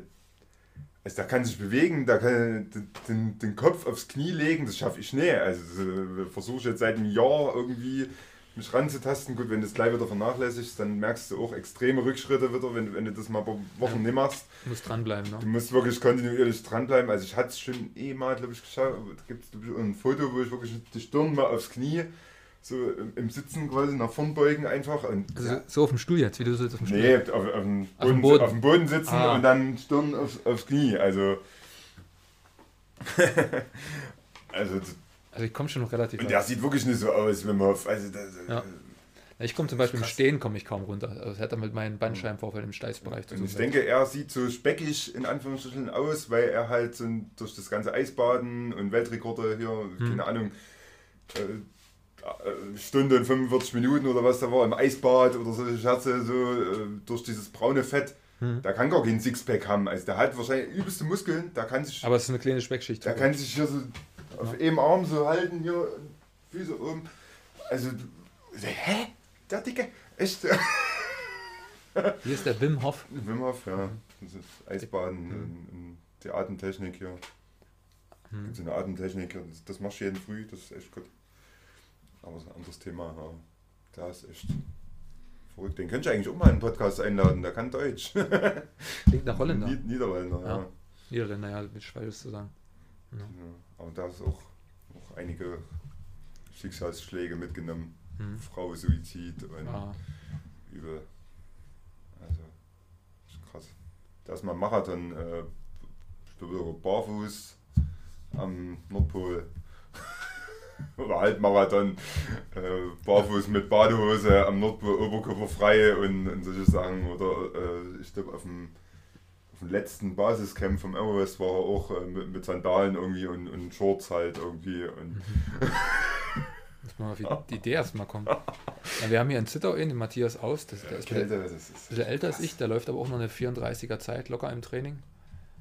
Ähm, der ist, wann war das? Corona-bedingt ist der erste. Es gibt ja am, am- am, Nordpol einen off- offiziellen Marathon. Und der Okay. ist aber letztes Jahr, nee, dieses Jahr wegen Corona ausgefallen Hm. und letztes Jahr wegen zu wenig Eis. Und letztes Jahr hat er dadurch den nördlichsten Marathon der Welt gewonnen, an, in dem Jahr, weil der auf Spitzbergen ist er den gelaufen. Ja. Und das ist halt der zweitnördlichste. Auch in einer, in, in einer knapp unter dr- Dreierzeit, also knapp unter drei Stunden, aber im, äh, nur auf Schotterfläche mit Wind, mit minus 10 Grad, musst du erstmal schaffen. Also ich denke, ja, gibt schon für jeden was. So kalt badest du aber nicht, oder? Du warst ja immer, schon immer mal ein paar Fotos drin gehabt. Jetzt dieses Ne. Jahr nicht so, ne? Dieses Jahr, ich Letztes Jahr war's. ich, das war aber wirklich nur Baden kurz, mal kurz rein, eintauchen und wieder raus. Aber du warst auch schon relativ frisch Ja. teilweise, oder? Also, Das Problem ist halt, du musst dich ja nachher wirklich warm einpacken. Wenn Ja. du zum Beispiel vom Laufen kommst, oder dann, dann kannst du dich nie warm einpacken, weil du dann die Sachen sind halt durchgeschwitzt. Also Mhm. ich, deswegen ähm, mache ich das eher mal so als Abkühlung nach einem langen Lauf im aber, an, Sommer. aber an sich ist es gut, zum, zum Regenerieren ist das top irgendwie. Also das habe ich öfter schon gehört, dass, dass gerade so, äh, so Spitzenathleten so, dass die, Ja, die so auf dieses Eisbad einfach so, oder, oder was jetzt in den Staaten, glaube ich, ziemlich groß hier sind, diese Kryo- Kryo-Behälter oder irgendwas, da gibt es so richtige Wie solche- Behälter. Wie solche Wassertonnen, große. Genau, große Wassertonnen Regentonnen. und dann da Eis reinklatschen irgendwie und dann der, die Hightech-Variante, die funktioniert dann irgendwie noch ganz anders. Okay. Da stellst du dich nur da rein irgendwie und da ist ringsrum pff, einfach nur Kälte irgendwie, aber da kostet ein Kryo-Tank, da, das können wir ja gar nicht. Das ist teuer, wie gesagt. In, Chemnitz gibt es eine, eine Kältekammer. Okay. Ich weiß gar nicht, wie viel die hat, minus 30 oder so. Kann man dann für einen Also letzten Winter habe ich. Auf dem Nordpol- Nordpol Letzten trainieren. Winter habe ich Eis, also ka- kalt duschen angefangen. Das kälteste, was aus dem Wasserhahn kam, waren 5,5, 5,5, 6 Grad. Das war schon. na, kalt duschen tue ich auch. Also das braucht, Das merkt man war- auch, braucht der Körper so ein bisschen, aber Aber das merke ich jetzt auch, das habe ich jetzt länger vernachlässigt, das Mhm. Kaltduschen. Das musst du wieder trainieren. Also Mhm. das, da musst du auch dranbleiben. Das ist wie mit dem Dehnen oder, Ja. oder Stretching oder wie auch immer oder Yoga oder irgendwas. Du musst echt kontinuierlich dranbleiben. Nie also übertreiben, so aber größere genau. Pausen, das geht Ja. nicht. Also ich kann jetzt nicht mehr kalt duschen. Ja. Muss ich ehrlich sagen. Also da muss ich mich wirklich wieder rantasten mit 10 Sekunden. Nächsten Tag dann oder, oder die Woche drauf 30 Sekunden und wirklich wieder steigern. Das habe ich durch Wim Hof angefangen dann. Ah, okay. na, ich viel länger dusche ich auch nicht kalt. Also Also, wenn überhaupt 30 Ja, am Ende war es dann wirklich so weit, dass ich wirklich nur noch äh, kalt, äh, Quatsch, äh, warm mich abgeduscht habe. Einfach, dass ich nicht so ausgekühlt auf, Ja. aufs Sofa mich setze oder Ja. irgendwas, weil das ist wirklich Ja, du brauchst einen. Kontrast, ne? das bemerke ich auch. Also du brauchst klar kalt duschen, aber dann brauchst du auch kurz einen warmen Kontrast, ne? weil der Körper wieder die richtige Richtung bekommt, um wieder hochzufahren, also die das, Temperatur. Das brauchst du auf jeden Fall. Also beim Eis, Eis, also Eisbaden würde mich mal reizen, aber da, ich hab echt. Ja, ich habe im, wann war das? Ich friere auch auf Arbeit nur eigentlich. Im Winter, sobald draußen irgendwie Ich habe nur, kalte Füße. ich hab und- nur lange, lange Unterwäsche drunter ab einem gewissen Tag. Also wieder, weil ich sonst auch von so einem Dauerfrieren reinkomme. Aber ich habe wahrscheinlich dann auch zu- wirklich wahrscheinlich auch zu we- wenig, wirklich kaum war- warmes, äh, braunes Fett, Entschuldigung. hm. Wahrscheinlich, ja, ist das bei mir. Aber ich weiß nicht, ob das jetzt wirklich wieder, ob man das wieder wiederkriegen kann, quasi, was man verloren hat an braunem Fett. Wahrscheinlich schon. Wenn Man kann es wahrscheinlich schon ein bisschen trainieren. Ne? durch, durchs Kalte, durch die Kälte das braune Fett einfach wiederkommt oder keine Ahnung. Mhm. Das, hm. das ist echt faszinierend, die Kälte. Das, Ja, auch zu was der menschliche Körper in, zu breit ist, ähm, fähig ist zu, ja. zu leisten. Also ganz unabhängig davon, wie weit wir motiviert sind, uns von der Couch von Netflix zu entfernen oder nicht. da sind wir, verwöhnen wir uns da gegenseitig oder grenzen uns gegenseitig in unseren Möglichkeiten an, ein durch Angebot und Nachfrage und die ganzen Dienst Dienstleistungen. ja, man muss mal ein bisschen Komfortzone verlassen, ist wirklich Ja. Überwindung, aber das wie mit zeitig aufstehen klappt auch gerade gar nicht. Es ist durch die Dunkelheit auch. Ja. Ist im, Aber Sommer, Im Sommer geht es relativ easy um vier. Die Leute immer, "Äh, stehst du freiwillig um vier Uhr auf? Pff, Ja, und halt fünf ist hell, so ungefähr. Also, weißt du, aber jetzt, äh, ich Nee, aber das nicht. Schaff Aber das da, da denke ich, das, das hat wieder mit, mit dem Biorhythmus zu tun, weil wir sind, ob wir uns das bewusst sind oder nie, sind wir extrem auf Licht, sind wir auf, auf Licht getaktet. Das habe ich weil durch meinen Blinden, ich bin ja Blind, Blindenbegleitläufer, der ist erblindet und ihm fehlt ähm, in seinem ganzen Verdauungsablauf der Einfluss durch Licht. Aha. Das beeinflusst das und er bekommt dadurch Medikamente, um das ähm, zu, äh, zu, na, nicht zu ersetzen, ist nie möglich, aber das zu erleichtern dadurch, die, diesen Verlust. Mhm. Und genauso sind wir dann auch, ähm, wir sind als Urmenschen mit dem Licht aufgestanden und mit dem untergehenden Sonne ins Licht ins Bett gegangen, beziehungsweise haben uns vielleicht noch kurz ins Lagerfeuer gesetzt. Mhm. Aber das ist einfach in uns drin, dass wir uns danach im Licht orientieren. Aber um, um, witzigerweise um drei könnte ich aufstehen, wenn ich dann mal pinkeln gehe oder so.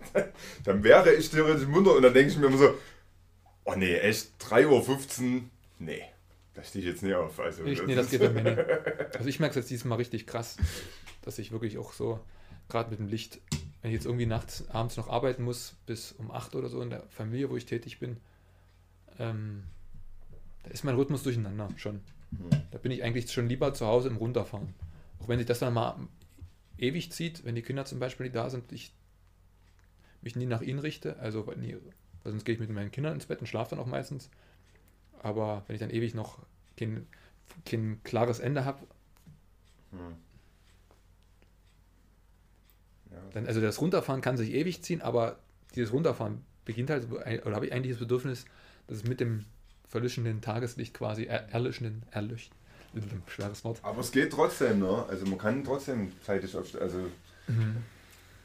aber da brauchst du halt echt boah, Disziplin, ne? Wirklich. Also ich folge eben da, da wirklich jeden Früh macht er ein Foto von seiner blöden Ironman-Uhr und da steht immer irgendwas 4.15 Uhr, 4.25 Uhr. Man geht ja ins Bett. Ja, relativ zeitig wahrscheinlich. Also Also, also ja, gesunden Schlaf brauchst du auch natürlich. ein bisschen Schlaf, ne, mein, aber das ist auch so ein, so ein Verrückter halt. Jeden Tag pumpen, da steht auf und pumpt halt einfach. Erstmal zwei Stunden Training und dann geht's in den Tag so. Hm. Schreibt auch Kinderbücher, also Mhm. Das ist eine interessante ich habe schon zwei Kinderbücher gele gelesen von dem, aber Okay. nur auf Englisch leider. Ah, okay, schade. Aber das soll ja für dich kein, oder? Ist, ich bin ganz schön raus, merke ich. Also Ja, ich ich, ich kann es auch nicht, das bisschen Englisch, Leistungskurs. pff, ich habe mal auf, aber du lernst es, also ich finde, ich höre auch nur Podcasts auf Englisch. musst über hören. Du hast über Das Hören und so, also schreiben könnte ich jetzt gar nicht, wenn ich jetzt irgendwie was schreibe, dann überlege ich, boah, wie würde das geschrieben? Keine Ahnung, aber reden würde wahrscheinlich auch gehen. Dann hast du immer noch Hände und Füße dabei zur Unterstützung. Also ich habe es sogar mal geschafft, als ich damals in Kanada war, 2006 sogar auf Englisch zu träumen. Und da, da habe ich gemerkt, so, huh, next, next Level erreicht, check. Aber seitdem war ich kaum noch, habe ich mein Englisch kaum benutzt. Also gut, ich bin mal ab und zu durch, Deutsch, äh, durch Europa getrennt, nach Istanbul oder durch Spanien oder zum Nordkap Ah. getrennt, aber da, doch, da habe ich es auch noch gebraucht. Klar. Na, manchmal passiert es mir, manchmal passiert's mir jetzt schon, dass, dass ich Englisch denke. Echt? In, in manchen Situationen Ja. so, wo, ich sehe, ah, Nee, da bin ich inzwischen völlig raus, habe ich zu da lange gehen so ein paar. Gedanken einfach nur auf Englisch durch irgendwie, aber dann, dann komme ich irgendwann auch wieder an irgendeinen Punkt, ah nee, jetzt bin ich raus, was heißt denn das jetzt? Oder irgendwie. aber es geht schon, also man kann sich auch viel aus dem Kontext dann, ne? ich mein, also perfekt ist es noch lange nicht, aber für Kinderbücher hat es jetzt gereicht, sag ich mal, die zwei Kinderbücher, die ich gelesen habe von ihm.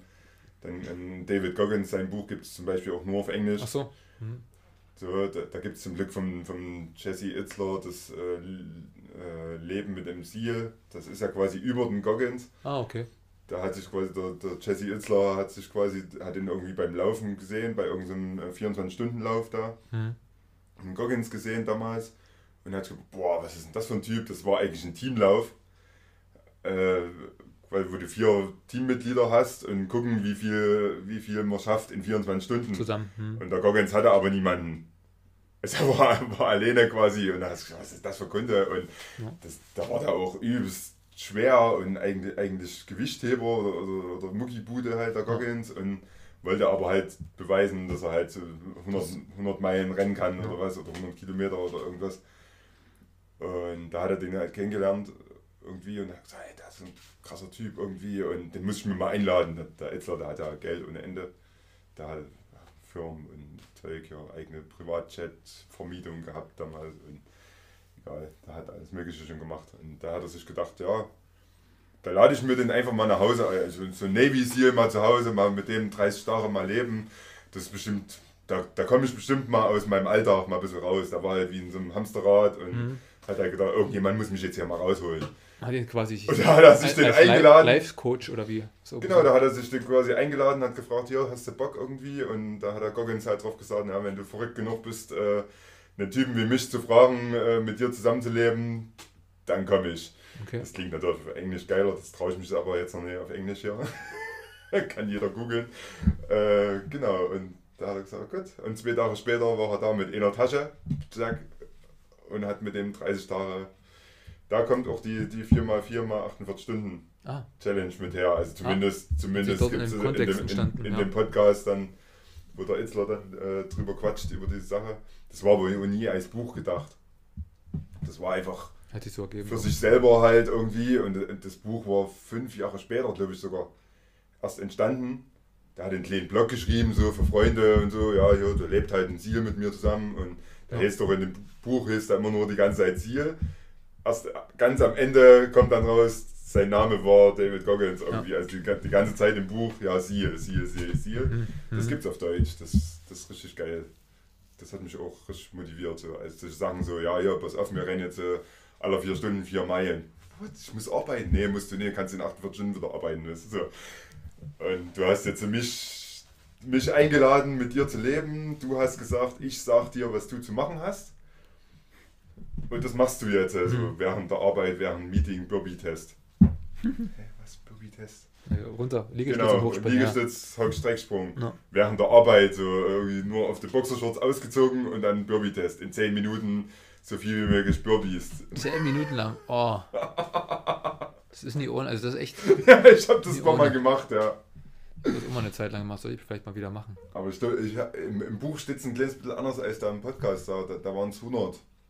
Der hat gesagt 100, 100 Burpees und je nachdem, welche, äh, welche Zeit du brauchst, Hm. bist du gut oder nicht so gut irgendwie. Ich glaube, äh, unter 10 Minuten bist du gut, laut Goggins. Okay. Ist sportlich, unter 10 Minuten 100 Nice. Burpees. Zähne in, in einer Minute. Es wird, wird unterschätzt. Also Na, ich hab- nee, das ist also- wird enorm unterschätzt. Also das ist, geht Also ich, ich habe mir das gesplittet immer. Also wenn ich den Test mal mache, dann, dann splitte ich mir das immer in Zehner. Hm? 10 Burpees. Erstmal kurz zum Tagebuch oder schnell was trinken. Striche machen, weil du, du zählst dann nicht mit, du hast ja gar keinen Bock drauf. So. Also ich zumindest nicht. Ich mache dann immer Striche hier, zack, Zähne weg. So. Ja. Dann kurz was trinken, wieder 10 Burpees, kurz zum Buch gehen, da kannst du mal kurz aus, mal kurz Luft holen, wieder Zähne weg, zack, und dann das halt 100 Stück. Es, ich glaube, meine erste Zeit war irgendwas 12 Minuten 40 oder so für die 100 Aber, aber, Stück. aber gesplittet halt. Na, ich Oder mit Pause. Wie, nee, die Uhr läuft weiter. Achso, die Uhr läuft weiter. Die ja. Uhr läuft Also, weiter. das ist aber gute Zeit. Also die. Uhr läuft weiter, aber ich für mich hab's halt, weil ich kann nie an einem Stück 100. Ich hab's für mich, ich habe gesagt, okay, ich mache immer 10 Stück. Höre auf, mache eine kurze Pause, trinke einen Schluck, mache meine Stricheln und dann geht's weiter. Und die Uhr läuft aber weiter halt. Also dann Ja, kommst du, irgendwann kommst du dann schon, oh scheiße, wenn die 10 Minuten so näher rücken so und du das unbedingt unter 10 Minuten schaffen willst. Das ist schon, schon krass. Nee, das- ist ein echt geiles Buch auf jeden Fall. Also das kann ich echt empfehlen. Leben mit einem Seal, das ist echt total geil.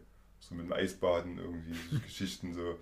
Ja, hier komm, zack, mit dem, mit dem Felsbrocken einfach schnell, schnell irgendwo in irgendeinen Ach so, See, Loch, dann ne? äh, schnell ein Loch reingeklopft, zack, reingesprungen, so jetzt bist du dran, so irgendwie. Na, ich hab der sowas- oh nee.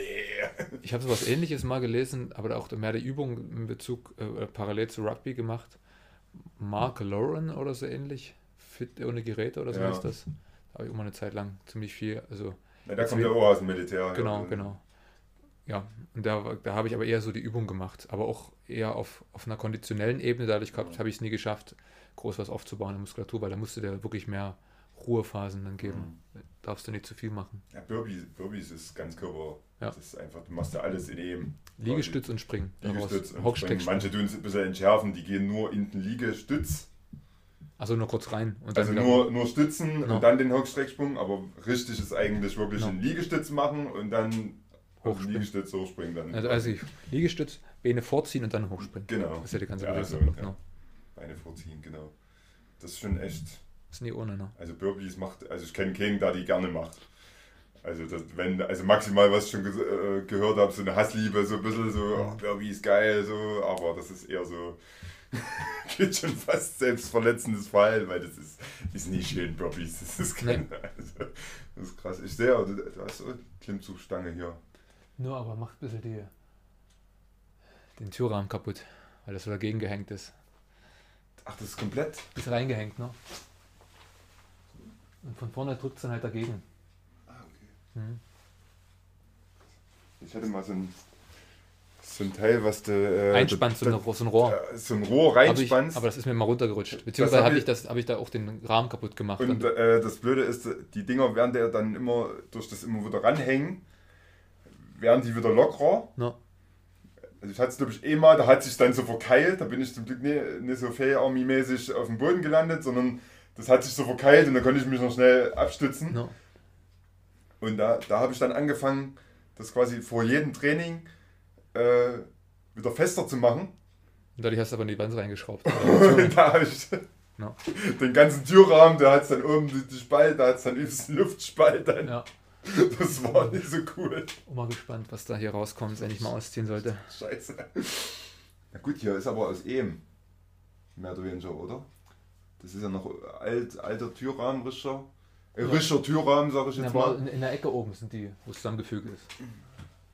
Achso, gut, das siehst du gar nicht. Ja. Ist überstrichen, ne? Das war mal das Getreidelager. Aber das ich glaube, das ist trotzdem robuster als Ja. diese ganz neu in, Ja, die, in diesen neuen Wohnungen. Also Ja, das war so nee, eine neue klar. Wohnung. Hier so, so Ganz- 95er Baujahrwohnung irgendwie, da, die, diese neumodischen Türrahmen, die, die das Fällt- drehst du auseinander, das drückst du einfach nur auseinander. Kannst zusammen und auseinanderstecken, ne? Das, das war echt krass. Also, ja, aber ähm, machst du sonst so ein bisschen Gegendreh, also irgendeinen Ausgleich zum Laufen? Ja, ich mache frühs immer zum so meine erste halbe, dreiviertel Stunde, je nachdem, äh, so ein bisschen Dehnübung, Kraftübung, also auch für meinen Rücken ein bisschen was. Hm. Ähm, Also eine Aber- Kombination, jetzt nicht ja, Kraft. aber es ist eher so ein Morgenritual. Es ist nie so auf, auf, auf äh, übelst viel, ähm, nie auf Pumpen ausgelegt oder sowas oder richtig Kraft zu machen.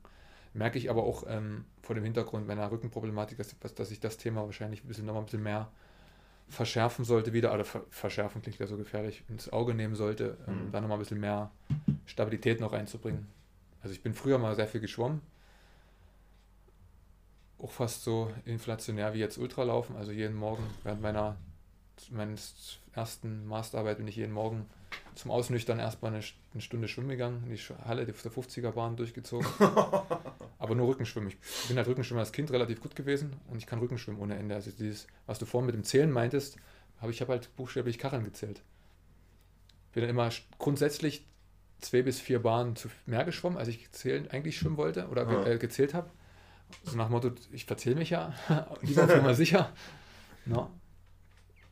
Aber Rücken- mit Rückenschwimmen kommst du zum Beispiel im Triathlon ja auch nicht so weit. Nee. Sollst du vor, also Krauen sowas kann ich gar nicht. Sag, sag, sag ich links komplett weg, weil mir der linke Arm nicht mitmacht. was er soll. Okay. Aber Rückenschwimmen ist überhaupt kein Thema bei mir. Aber jetzt durch, weil meine Dreads immer länger geworden sind, ist es immer ein bisschen ein Hinderungsgrund. Unter Wasser sind sie ja leicht. Ach nee. Das ist nachher das Trocknen. Ach so. Die sind richtig nass und vollgesaugt und werden dadurch ist dann auch, also es, mit Dreads ist halt, die bekommst im Sommer dann über den Tag schön trocken oder du stellst die halt ewig hin und föhnst alles durch, da bist du aber nach einer halben Stunde die fertig. Aha. Und ich habe dann so mal eine Zeit lang mit so einer Dreadlabs versucht, so eine besonders große Badekappe, die aber wirklich auch, also am, an der Stirn, am Kopf sehr fest ist Ja. und die dann wirklich auch schön das Volumen hält. Aber es ist dann wirklich ein zusätzlicher Widerstand im Wasser einfach. Also hast du wie so ein Ah. Ding, was du vor dir her schiebst. Ist halt auch nicht so Ja, ideal. gut, auf Rücken, ja, gut. Aber wenn du, wenn du jetzt kraulen, dann wäre es ja okay. Also dann ziehst du es hinter dir her. Ne? Aber dann ist wahrscheinlich schon die Belastung dann wieder höher. Nee, das, dann. daran bist du gewöhnt. Das, die, die kommt ja nie von heute auf morgen, dass du auf immer mehr Haare hast und da gewöhnt sich ja der Nacken auch dran. Aha. Und so gut, ich kann das jetzt nicht einschätzen, ob das jetzt wie viel Gramm oder Kilo das jetzt Wie mehr lange sind. hast du die jetzt eigentlich hier? Fünf Jahre. Wie, wie, wie machst du das mit dem Lauf? Also ich hatte mal ganz kurz mal Thread Iro so Mhm. Und ich habe halt gemerkt, da bin ich auch in der Zeit, das war letztes Jahr äh, zu viel dann gelaufen, Ja. zu angefangen viel zu laufen. Ja. Also ich gehe ja überhaupt erst seit zwei Jahren frisch laufen. Und vorher nur so ein bisschen joggen, so ab und zu mal. Und das war aber auch so die Zeit mit den Threads, wo ich dann angefangen habe, richtig viel und auch lange Distanzen. Im Sommer geht das alles, Hm. aber sobald es dann kälter wurde, habe ich schon gemerkt, das ist Rotz bei mir, weil ich schwitze wie ein Schwein, keine Ahnung. Ich habe äh, turbulente Jugend, sag ich mal, mit so einigen Drogenexperimenten und so weiter und wahrscheinlich da einiges kaputt gemacht an Stoffwechsel und ich schwitze halt wirklich, ich kann eine Treppe, Treppe hochgehen und schwitze. Aber hast du eine, vielleicht eine Grundwahlanlage dazu? Oder so. Das, aber, ich weiß, aber ich weiß, bis zu meinem sag mal, 16. Lebensjahr habe ich nie geschwitzt. Ich wusste überhaupt nicht, was. Das fand ich immer widerlich, wenn andere Leuten der Schweiß ins Gesicht lief. Da ich gesagt, was machen die denn falsch? Bäh, ekelhaft. Mhm. Irgendwie, das kannte ich überhaupt nicht. Das kam irgendwie erst später. Ich, keine Ahnung, wodurch, ist auch egal. Und da habe ich aber gemerkt, oh, Tretz, das ist irgendwie. Nee, komm, ab. Und da waren die, da waren die nur ganz kurz. Hm. Also, wissen, wie machst du das dann? Weil die werden ja schon unter den Kopfhaut. Na gut, du hast Na, ich, ich, was ich den gemerkt Ansatz gar nicht so vertrettet, oder? ich habe mein, na, ich habe, ich müsst, bin mal wieder dran. Also sie müssten meinen Ansatz wieder ein bisschen nachfilzen. Ha. Ähm, das sollte, muss bei mir so immer aller zwei, drei Monate im besten Fall gemacht werden. Es ist Ah. ja die Frage, ob ich dann immer zur Arma nach Dresden fahre, in, in den African Goods Laden oder eine Freundin von mir macht das auch hier. Ha. Und ähm, ich habe sie manchmal auch gerne mal geflochten zu so einem Zopf. Hatte ich zuletzt zur Hochzeit meiner Schwester im Mai. Das hält auch bei mir schön, aber ich kann damit nie lange laufen. Also nie, weil es, es ist schön dynamisch, Ha. aber die ganze, die ganz, ganze Gewicht ist dann so fokussiert, das zieht mir dann an der Kopfhaut. Und da hat mir auch eine befreundete Friseuse gemeint, du Georg, du musst gerade aufpassen, dass du die, die Haare, die, die gerade rausziehst. Und dann habe ich überlegt, oh Gott, was mache ich denn jetzt? Und dann bin ich aber auf das einfach, dass ich mir mit, dem, in, mit meinem dicksten, stärksten Dread um alle anderen drumherum ziehe und den wie ein, ein Haarband nutze. Ha. Seitdem liegen die viel lockerer. Die liegen halt auch locker und verrutschen auch ein bisschen. Deswegen ist es relativ lockere Frisur. Ha. Aber ich habe das Problem mit, der, dass der Kopf, die Kopfhaut nicht mehr so beansprucht wird. Das Gewicht verteilt Ja. sich ganz anders. Ich habe es so manchmal gehabt, dass ich mir bloß quasi über die über, meine, über meinen Kopf habe die Haare flechten lassen, zum, wie so ein Zopfansatz und dann hier hinten wieder äh, locker habe runterfallen lassen. Das geht, ist auch okay für mich, für meinen Kopf. Aber komplett durchgeflochten, das wird mit der Zeit dann zu viel Gewicht und wird durch Laufen noch schlimmer. Weil dann, wenn hast du wirklich hier so ein richtig, sieht zwar dann schön aus, aber hast dann wirklich so ein richtig ma- massiv gebündeltes Gewicht, Ja. was dann auch in der Masse zieht und das unten im Laufrhythmus. Und das ist für die Wurzeln halt nicht gut. Und auch mit, mit dem Schwitzen und so, aber du, du läufst dich im Winter ohne Mütze, oder? Ich hab, passt mir nicht drauf. Also ich laufe meist im Winter, wenn es kalt wird, mit Stirnband. Oder Stirnband. Laufe ich immer. dann, wenn dann. Ja gut, dann hast, dann hast du wahrscheinlich das Problem einfach nicht so gehabt. Ich habe dann einfach Mütze aufgesetzt, einfach weil die Dreads halt so kurz waren. Da Mhm. auch eine, oder die Mia, die näht, näht selber hier. No. Die Pullover hier, stellt die Werbung mal. Äh, Virtuelle äh, Kamera mal äh, draufhalten. ja, das, so weit bin ich noch nicht. Das ein Profi hier. Ähm, nee, äh, die hat halt dann die, die Mützen auch dementsprechend halt größer genäht, dass die Dreads halt mit runterpassten irgendwie, aber dann schwitzt halt wie ein Schwein da drunter. Dann wird es wahrscheinlich eher das sein, ne? dann im Winter 30, 35 Kilometer rennst und dann die, die Haare klatschen nass und dann kannst du nicht jeden Tag die Dreads waschen. Die Ja. werden ja ewig in, nicht trocken und so. Das ist, aber das Problem hast du wahrscheinlich nicht, wenn du nur ein Stirnband drum, dann Ja. im Winter wird es dann und im Sommer ist eh egal dann wahrscheinlich. Hm. Ja, Mia hatte auch mal Dreads, die hatte dann im Wohnmobil letztes Jahr aufgemacht, witzigerweise. Aufgekriegt? Ja, es sah übelst geil aus, aber irgendwas hat sie falsch gemacht. Okay, hä? Die hat die einfach wieder aufge aufgeknüpft, keine Ahnung, aufgehäkelt oder irgendwie, das sah aus im Wohnmobil.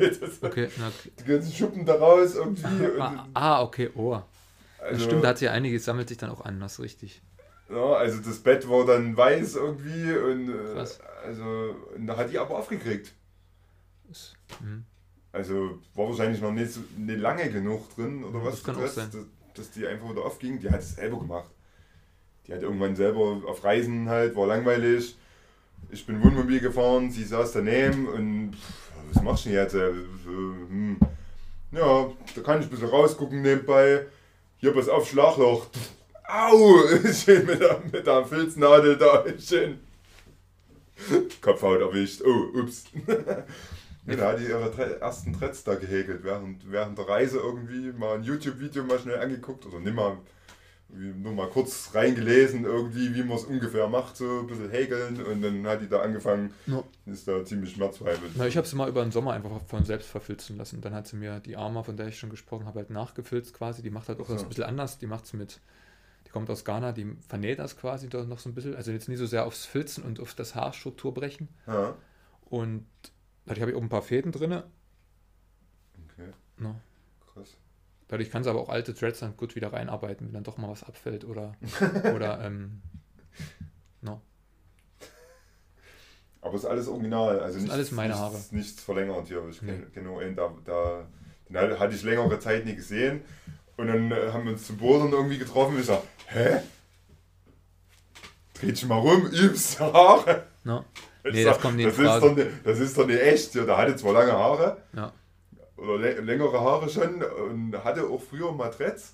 Aber die werden kürzer eigentlich, wenn sie. Also wenn Und dann auf einmal waren sie waren so übelst, übelst lange Dreads. So. Ich dachte, das ist doch nicht original. Nee, nee, das ist ja Kunsthaar mit rein irgendwie. Mhm. Komisch, würde ich nie machen, aber muss die ja selber aber wissen. dann hast ja, der wollte halt nicht mehr die, die, lange Zeit oder so Mhm. die, zum Verfilzen irgendwie. Ich weiß nicht warum, warum, wieso, weshalb. Das war, das war echt. Aber dann hast du halt auch die Belastung kleiner. Hm? Wenn du halt relativ kurze Haare oder, oder nicht so lange Haare Ja, hast. ich hatte, glaube ich, schulterlange Haare, wo ich es mir habe verfilzen lassen. Jetzt dann- werden sie wahrscheinlich offen, werden sie wahrscheinlich bis zum Hintern ungefähr gehen oder so. Wenn sie offen wären. ach so. Ach doch, ach so. So lang. Krass. Dann geht's ja jetzt müssten sie bis hier ungefähr gehen. Ne? Genau. Da sind die dann bestimmt immer so ein Stück länger, Ja. wenn sie nie, Ja, nie verfilzt wären. Ja. Ja. Nein, Flöher gibt es nämlich sogar zwei. Flöher gibt es zwei, die, sind, die haben Dreads bis zum Arsch. Das ist eine ganz schöne Belastung, glaube ich, für den Kopf. Also, Na, wie gesagt, wenn das nach und nach kommt, ist das kein Problem. wenn sie, die Muskulatur passt sich dann an quasi. Ja, ja. ja. Das, das, das finde ich halt schwierig wahrscheinlich, wenn, wenn du die wirklich so verlängern lässt. Das, Weil er hatte auch was gesagt, äh, weil ich dann auch drüber nachgedacht habe. Ich, so, ah, ja, ich habe eigentlich auch keine Geduld. Äh, lässt halt ein bisschen schulterlang wachsen und lässt dann den Rest dran und dann zack verfilzen. So. Ja. Und er hat nämlich auch gemeint, ja, pass auf, wenn, wenn das, äh, was ich dir sagen muss, ist, äh, dass du zwei Wochen, drei Wochen mit schon ziemlichen Kopfschmerzen Ja, rechnen genau. musst, so, weil du halt mit EMA so ein Gewicht auf EMA Ja. zu ziehen hast. Irgendwie.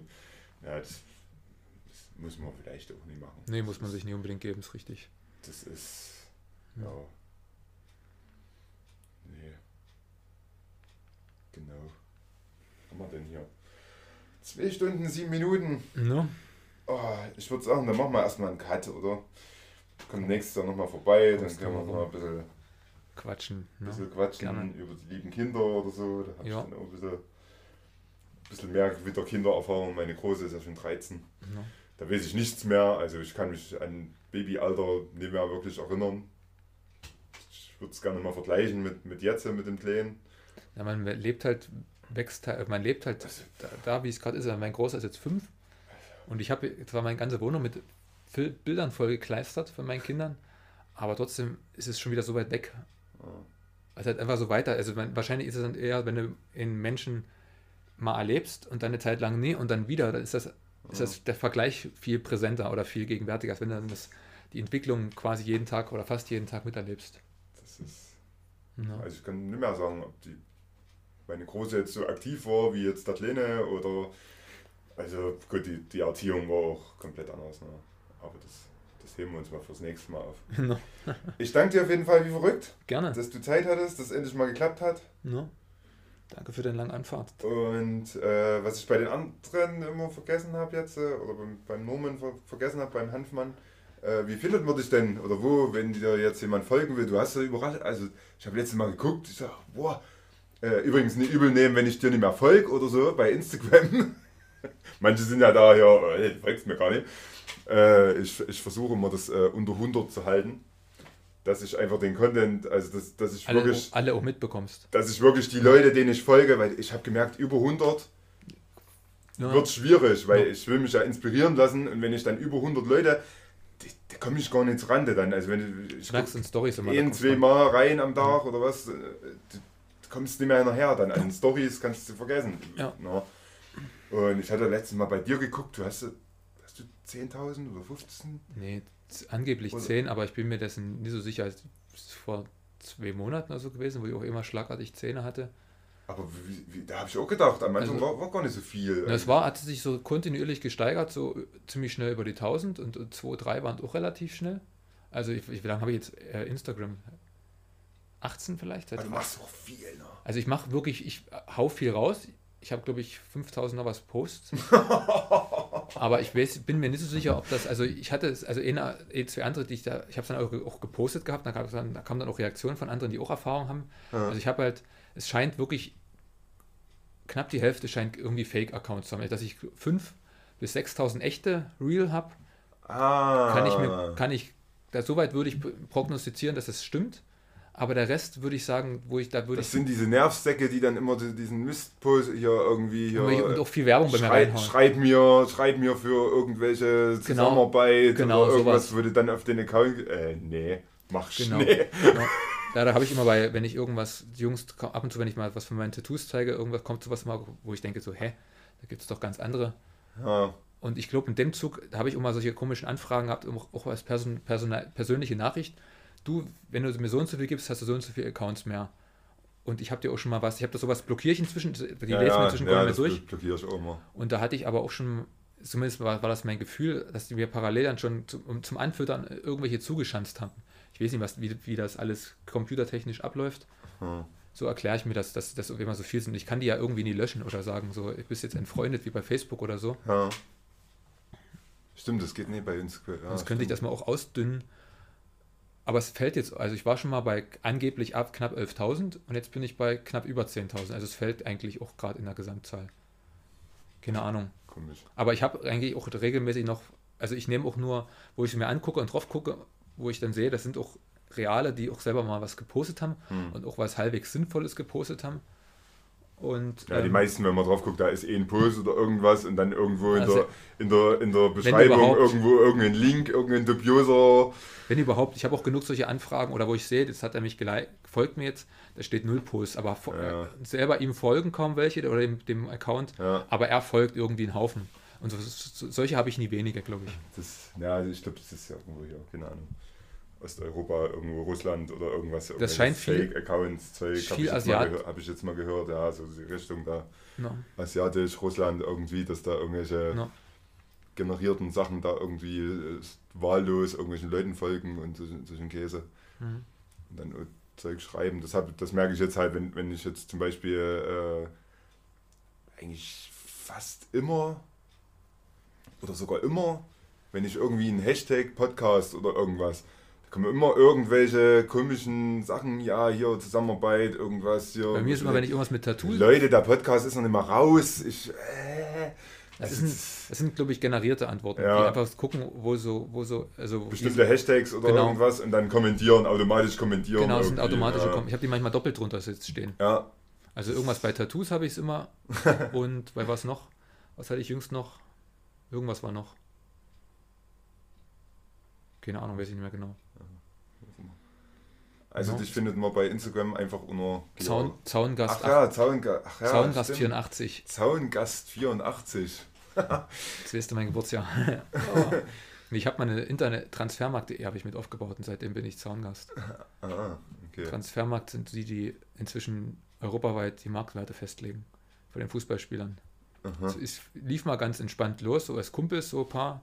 Seit 2002 war ich dabei und war dann Experte für, was war, das weiß ich, fünf, sechs Ligen.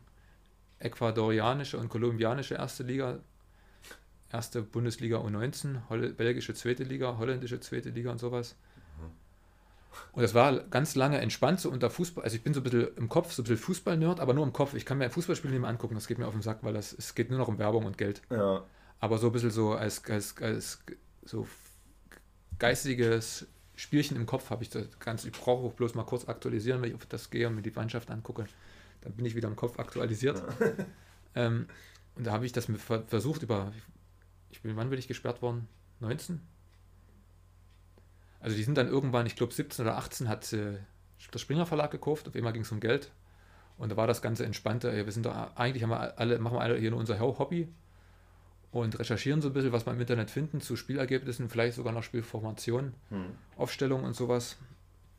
Und auf einmal ging es dann um, ging es auf einmal um Hierarchie und Prestige und wer sagt wem was und wer. Es gab so ein ähnliches gegenseitiges Kontrollsystem wie bei Wikipedia, dass mindestens zwei andere sogenannte Experten einen Vorschlag von eben Hm. gegenlesen mussten oder drei, ich weiß es nicht mehr genau.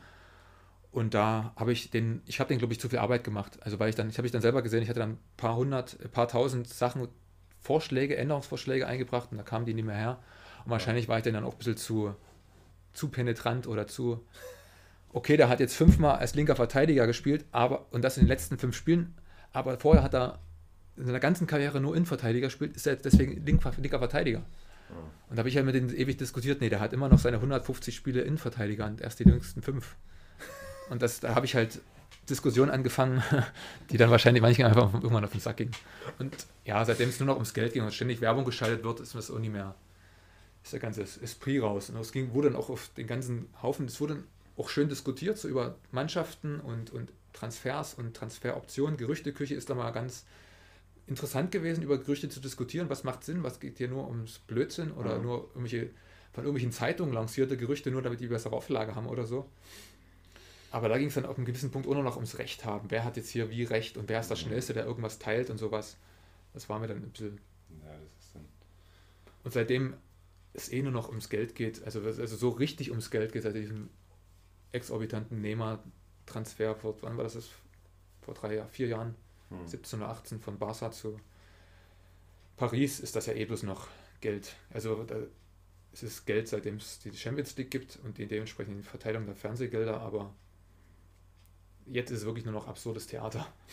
Das ist absurd. Da haben wir, da haben wir damals auf immer schlagartig und die ganzen Marktwerte, die wir ineinander diskutiert und festgelegt haben, von einem auf den anderen Tag wurde alles quasi um ein Drittel erhöht, aus Prinzip. Weil Neymar, da hat er vorher eine, vorne einen Transfermarktwert von uns festgelegt, ausdiskutiert, auch gemeinsam beschlossen, von 100 oder knapp 100. Und auf einmal wurde er vor über, über 100, 100, 200 noch was verkauft. Natürlich müssen wir uns da anpassen, weil die Realität auf einmal uns einholt. so. Und das hat alles dermaßen absurd, ad absurdum geführt. Ah, Das kannst du, das war, keine Ahnung. Naja, war ein ganz anderes Thema. okay, Zaungast, also. Genau. Aber du, hast, du hast, ähm, sind wir doch noch nicht ganz am Ende, äh, äh, Laufsponsor hast du aber ihn eingefahren jetzt, Ich oder? habe Das hatte ich, einem Jahr war ich jetzt von Altra gesprochen. das hatte ich dir ja gleich relativ am Anfang, wo wir uns so, so virtuell kennengelernt haben, habe ich gesagt, ey, Alter, du, du brauchst Sponsoren. Und da hast du nur gemeint, nee, da bin ich schon lange nie gut genug irgendwie. Nee, gut genug bin ich bis heute, ne, werde ich auch nicht mehr. Und dann ein Vierteljahr später oder so, dann, dann hat es auf immer irgendwie doch so, da habe ich, hab ich mich übelst gefreut. So. Na, da hatte ich äh, durch die Tätigkeit im Laufhaus, ähm, Ja, das, so kam es mir auch vor, ne? Das war schon da, wurde mir als, irgendwie. hat, hat, da wurde mir vorgegaukelt, hat sich hinterher herausgestellt, ich, hätte, ich wäre ins Altra-Team aufgenommen worden. Also Altra, Altra ist ein Schuhhersteller, Ja. der halt sehr auf das, ähm, hat einen sehr breiten Schuh und ohne Sprengung, also dass man ähnlich wie Barfußschuhen ist, aber mit einer gewissen Dämpfung halt. Okay, das klingt Und das war auch ein Schuh, wo ich, den ich fast jedem mindestens zum Probieren gebracht habe. Ich bräuchte Ich auch hier- breitere, ich bräuchte, bräuchte nämlich auch breitere Schuhe. Ich habe jetzt paar, Nee, das einfach, einfach weil ich La Sportiva geil finde. Ne, La Sportiva ist zu eng. Äh, La Sportiva, ich habe es schon fast geahnt. Ich habe extra eine 46 genommen, Ja. obwohl ich eigentlich eine 45 habe. Ich Was dachte, na, die, die Italiener haben kleine Füße. Ich dachte, na, äh, Was, was, was ich kenn's vom Klettern. Ich kenn's vom Klettern. Ich weiß, da sind die richtig Die. La Sportiva, das richtig geil. Tut weh, aber sind geil. Du kannst aber das sind halt auch die Laufschuhe, die sind schnell, aber sie tun weh und das braucht man nicht auf Also mir kribbelt nach ein paar Kilometern, kribbelt mir sogar der Fuß, wo ich dann immer erstmal so Geht mir, ich die noch, Zehen mal bewegen muss. ich habe noch in der Sportiva liegen, aber den kann ich nicht mehr laufen inzwischen. Der Ultra Raptor hier äh, habe ich irgendwie. na, ich habe einen Jakal. oh, das ist ein geiler Schuh, also das fühlt sich geil an, aber irgendwann stirbt der Fuß ab, wenn du No. zu, zu große Füße Nee, und da hatte, wurde mir von meinem damaligen Chef gesagt, ja, ich habe dich reingebracht ins Team, habe ich übelst gefreut und dachte aber, komisch, dass das so einfach geht. Und als ich dann entlassen war, habe ich mal nachgefragt, gedacht, so, ist das denn wirklich so? Weil ich, bei mir kam auch gar nichts an, Ja. so okay, nichts Offizielles. Und da habe ich gesagt, haben die mir gesagt, ähm, also wir haben dich schon mal gehört, aber nö, du bist bei uns nie im Team. Aber du wir haben jetzt gerade eine Bewerbungsfrist. Wir suchen normale Läufer. Die läuft auch jetzt gerade noch bis Ende des Monats. Also wenn du das auch möchtest, kannst du dich bewerben. Aha. Und ähm, Ah, mit, mit meinem diesjährigen Laufjahr brauche hab- es geht nie um sportlich, da geht da ich geht's hab wirklich um rein- mal, nicht mal 1000 Kilometer rein um, dieses um Jahr. ein gewisses Alleinstellungsmerkmal als, als, als, als virtuelle, virtuelles Profil. Also die fragen auch, wie viele Follower hast du und wollen nach deinem Account sich auch angucken. Das, Ja, da kann ich nicht und ähm, mit meinen 500 Followern. na, da geht auch, da, wir haben auch welche, die bloß- die bloß mit 500 haben. Also ich bin da mit meinen 10.000 ein bisschen aus da oberhalb, aber ich, wie gesagt, ich bin mir dann über die Zahlen, die, Ja. sind, die sind nie, nie sie- Ja safe. gut, aber wenn jemand anderes, jemand drittes guckt, oh krass, 10.000 Follower. Ja, das merke ich auch an meinen, also an, an den Reaktionen, wenn ich mal Posts habe, selbst wenn ich viele Reaktionen habe, kommt das über 100 Nitros drüber raus. Ja, es gibt auch, ich, ich kenne einige, äh, die haben, oh, ich weiß nicht, die haben vielleicht 20 Beiträge, Ne? nicht ein Hashtag Hm?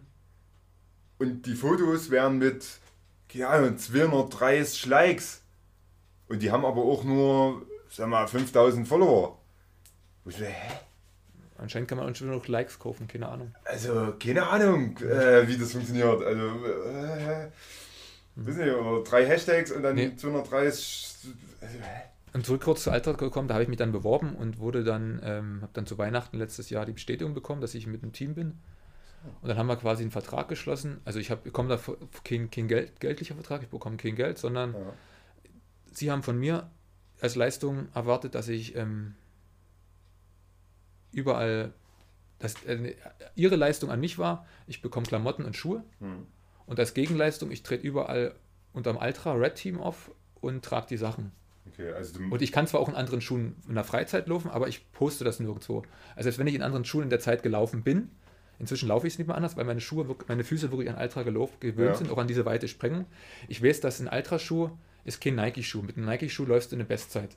hm. Mit einem Ultraschuh machst du das nie. Weil der Nike-Schuh oder ein Hoka, der, der, der zwingt, der bringt deinen Schuh davon, schneller zu laufen. Hm. Und der Ultraschuh, das ist was ähm, für, also da, da, wird, da kann der Fuß so sein, wie er ist. Da wird er nie noch irgendwie durch eine besonders große Dämpfung oder Sprengung noch mehr in die Bewegung reingedrückt. Es gibt auch Schuhe, also gibt, in dem Superior bin ich gerade völlig, das ist so ein, hat eine ganz eigenartige Schnürtechnik, da sitzt du, egal wie, ob du fest schnürst oder nie, bist drinne, fertig. Mhm. Du hast gesagt, du hast eine 45. Ja. Könnte dir einer passen. Was, was, was suchst denn du gerade? Oh, jetzt machen wir, jetzt machen wir ja Schuhanprobe. Geil. Kommt gar nicht mal hinterher. Also ich hab's, ich muss sagen, ich hab's Glück. Weil Ich bin einer der wenigen, der wirklich fast alles bekommen hat. Viele andere hatten durch Corona bedingt und so ähm, zu tun, alles zu bekommen. Ja, Was ich suche, also eigentlich suche ich einen Straßenschuh. Weil ich habe ja den, den, den, den Ultra Raptor, den habe ich ja jetzt für, die, für den Wald. Und, und für Straße habe ich Aber halt gerade gar keinen Schuh. Das Aber ist, vielleicht kannst du ja trotzdem mal, also es ist glaube ich eine 46. Es kann sein, dass der wird ja zu groß sein. ich habe eigentlich links eine 45,5. Also wichtig Weil der linke Fuß ist größer. Also ich bin behindert sozusagen. Oder ja, ab, abnormal. größer, aber. Aber das haben viele. Habe ich. Ich mache jetzt Schuhanprobe hier. Nicht mehr live, Überleg grad, aber. welchen man mal probieren könnte. Hast du irgendwie, dass du pronierst, nach innen knickst oder sowas? Ich stelle es vor, meine letzte Laufbandanalyse, die ist zehn Jahre Nee, her. das, das ist jetzt nie so entscheidend. Da war ich jetzt. Knick schon, glaube ich, nach innen, ja. Ein bisschen nach innen. Also ich gebe dir jetzt erstmal überhaupt mein Alter. Also das ist zwar die letzte glaube. Unbezahlte Werbung übrigens. muss, man, muss man das sagen? Ich weiß es nicht, ist mir scheißegal. Aber selbst wenn er zu groß ist, weißt du, dass, weißt du, hast, kannst du schon mal ein Schuh, Das sieht auf jeden Fall breit aus. kannst du schon mal ein Gefühl zu dem Schuh entwickeln. Also weißt, ob das was vom, vom Grundkonzept für deinen Fuß ist, für deinen breiten Fuß oder nicht. Genau, immer den linken anprobieren. Ich muss immer den linken ich anprobieren. gegeben, ja. Gut, mit, mit dicken Socken ist jetzt vielleicht ein bisschen, ein bisschen blöd. Mit so dicken Locken, Socken geht man ja nicht laufen eigentlich. Aber fühlt sich trotzdem, trotz, der, ist, trotz er- der dicken Socken. Vorne, zeig mal. Ja, dass es von der Länge her passt. Ist halt Ja. wichtig, ob du hinten richtig schön drin ist. Oder jetzt, jetzt nochmal drauf drücken vorne hier. Jetzt stehe ich frisch. Warte mal. Ist das das hier? Ja, No? Das ist also, also ich kann nur bewegen. Ja. No? Merkst du, Du ja. brauchst mindestens einen halben, Fing einen halben Finger, eher noch einen ganzen, weil der Fuß sich auch bewegt. Na gut, jetzt ist es abends, jetzt ist eigentlich die richtige Zeit zum Schuhe anziehen. Genau. Das habe ich wichtig immer ist bei- gesagt. Wichtig ist bei einem Alter, dass du halt hinten drin richtig schön, richtig schön nie rutscht oder sowas, weißt du? Hm, das hab ich jetzt. Wird jetzt für den Zuhörer ein bisschen langweilig, aber schneide ich raus irgendwie. Ich kann ja einen anderen Fuß mal. Wer ist da was genannt, oder? Paradigm. Boah. Ja, Der Paradigm hat ein bisschen viel Unterstützung. Das ist, das ist eher für welche, die ein bisschen pronieren, also nach innen knicken. Ich habe das auch ganz stark. Ich habe eine schwere Fußballverletzung mal gehabt im Fuß. Ich knick rechts immer ganz stark nach innen. Das ist schon geil. Also du, äh, du wirst quasi, ja, aber nicht gezwungen an Wettkämpfen bei, äh, teilzunehmen, oder wie ist die das? interessieren sich dafür, ob ich, welche ich laufe. Wahrscheinlich auch ein bisschen zu gucken, ähm, ähm, was ich abdecke, so an, an Reichweite auch. Ah, okay. Ja, Und gut, die haben also, aber auch ganz normal, welche auch ja, mit dem anderen. äh, mein, die keine, keine Team bin, Wettläufe, weil ich laufe halt nee, keine. es gibt, die suchen ganz verschiedene. Die suchen den Alltagsläufer, der es täglich macht, oder der ambitioniert Wettkämpfe läuft, oder der halt das Thema auch mit okay. Familie verknüpft oder ganz verschieden. Ja, Oder einer, das der sich klingt, halt das wirklich klingt jeden, natürlich gut, ne? jeden, jeden ähm, Das muss ganz ich mir echt mal merken, ja. Gut, das ist ja auch vom Profil her, ich sag mal, da kann man ja auch mal ein Stück Straße, ne? Das ist ziemlich- eigentlich ist das schon für Gelände. Also, ja, aber jetzt nicht, also mit, mit dem Ultra Raptor Brasse auf der Straße. Nee, Das sieht schon eher aus, wenn jetzt mal ein längeres Stück Straße bricht man sich jetzt nicht einen Fuß. Also mit dem Ultra Raptor, da, da läufst du keine 5 Kilometer auf der Straße. nee, nee Da, das, da ist auch das Profil zu stark. Da kommst du kaum voran. das ist. Ich kann dir höchstens den Cool. wollte ich dir mal noch mal geben, den Rivera. Den Cool. ziemlich. Aber ich mach hier mal aus. Mach mal aus. Genau, also ihr wisst, wie ihr Georg findet. Zaungast84 bei Instagram und ansonsten Facebook. Ich weiß nicht, hast du nichts, keine Seite oder irgendwas, ne? Nur, Nee, dein, so nur dein privates. Genau, mein privates Account. Den, der Privates. ist schon wieder durchgelaufen. Aber, das, aber ich glaube, für deinen breiteren Fuß ist das ein Tester Rivera ein ganz guter. Ja, ist schon ein bisschen, Da wird's nass, oder? Am Fuß dann. ein bisschen, aber nicht zu sehr. Der ist so eine schöne Mischung aus dem Modell Escalade und. Gut, da Ähm, bin ich aber vor. ist da vorne? Da fühlt es sich vorne an. Na, dann brauchst du wahrscheinlich doch eine 46,5. Das fühlt sich Weil bei dem anderen, bei dem anderen war es gerade noch, nach meinem Gefühl, gerade noch so, dass es noch geht. Aber es ist jetzt eigentlich mal. auch eine 46. Guck Ne, ne? Nee, ich sehe es ja hin, da kommst du vorne schon hoch. No. No, nee, dann brauchst du wahrscheinlich noch einen, doch einen Tick halber größeren Schuh. Und wahrsch- und wahrscheinlich ähm, variiert das nochmal. Das, das, aber das aber äh, muss ich mir auf jeden Fall merken, weil die sind echt gut breit hier. Ne? So. Ich mache jetzt hier aus. Mach mal. Also ich danke dir wie verrückt. Gerne, Gerne wieder mal gerne. mit anderen Themen vielleicht. Und No. danke fürs Zuhören. Und ich hoffe, das speichert jetzt nach technischen Problemen. Wir hatten nämlich heute nur ein Mikrofon, weil das irgendwie alles nicht funktioniert hat. Also wenn jemand einen guten, kostenlosen Tontechniker kennt, bitte immer her damit. Äh, okay, wir beenden das jetzt. Jo. Over and out. Ciao. Macht's gut. So, ihr Lieben, das war wieder eine Folge vom Waldis Journey Jedermann Podcast. Wir hoffen, es hat euch gefallen und ihr seid das nächste Mal wieder mit dabei. Danke fürs Zuhören und bis bald.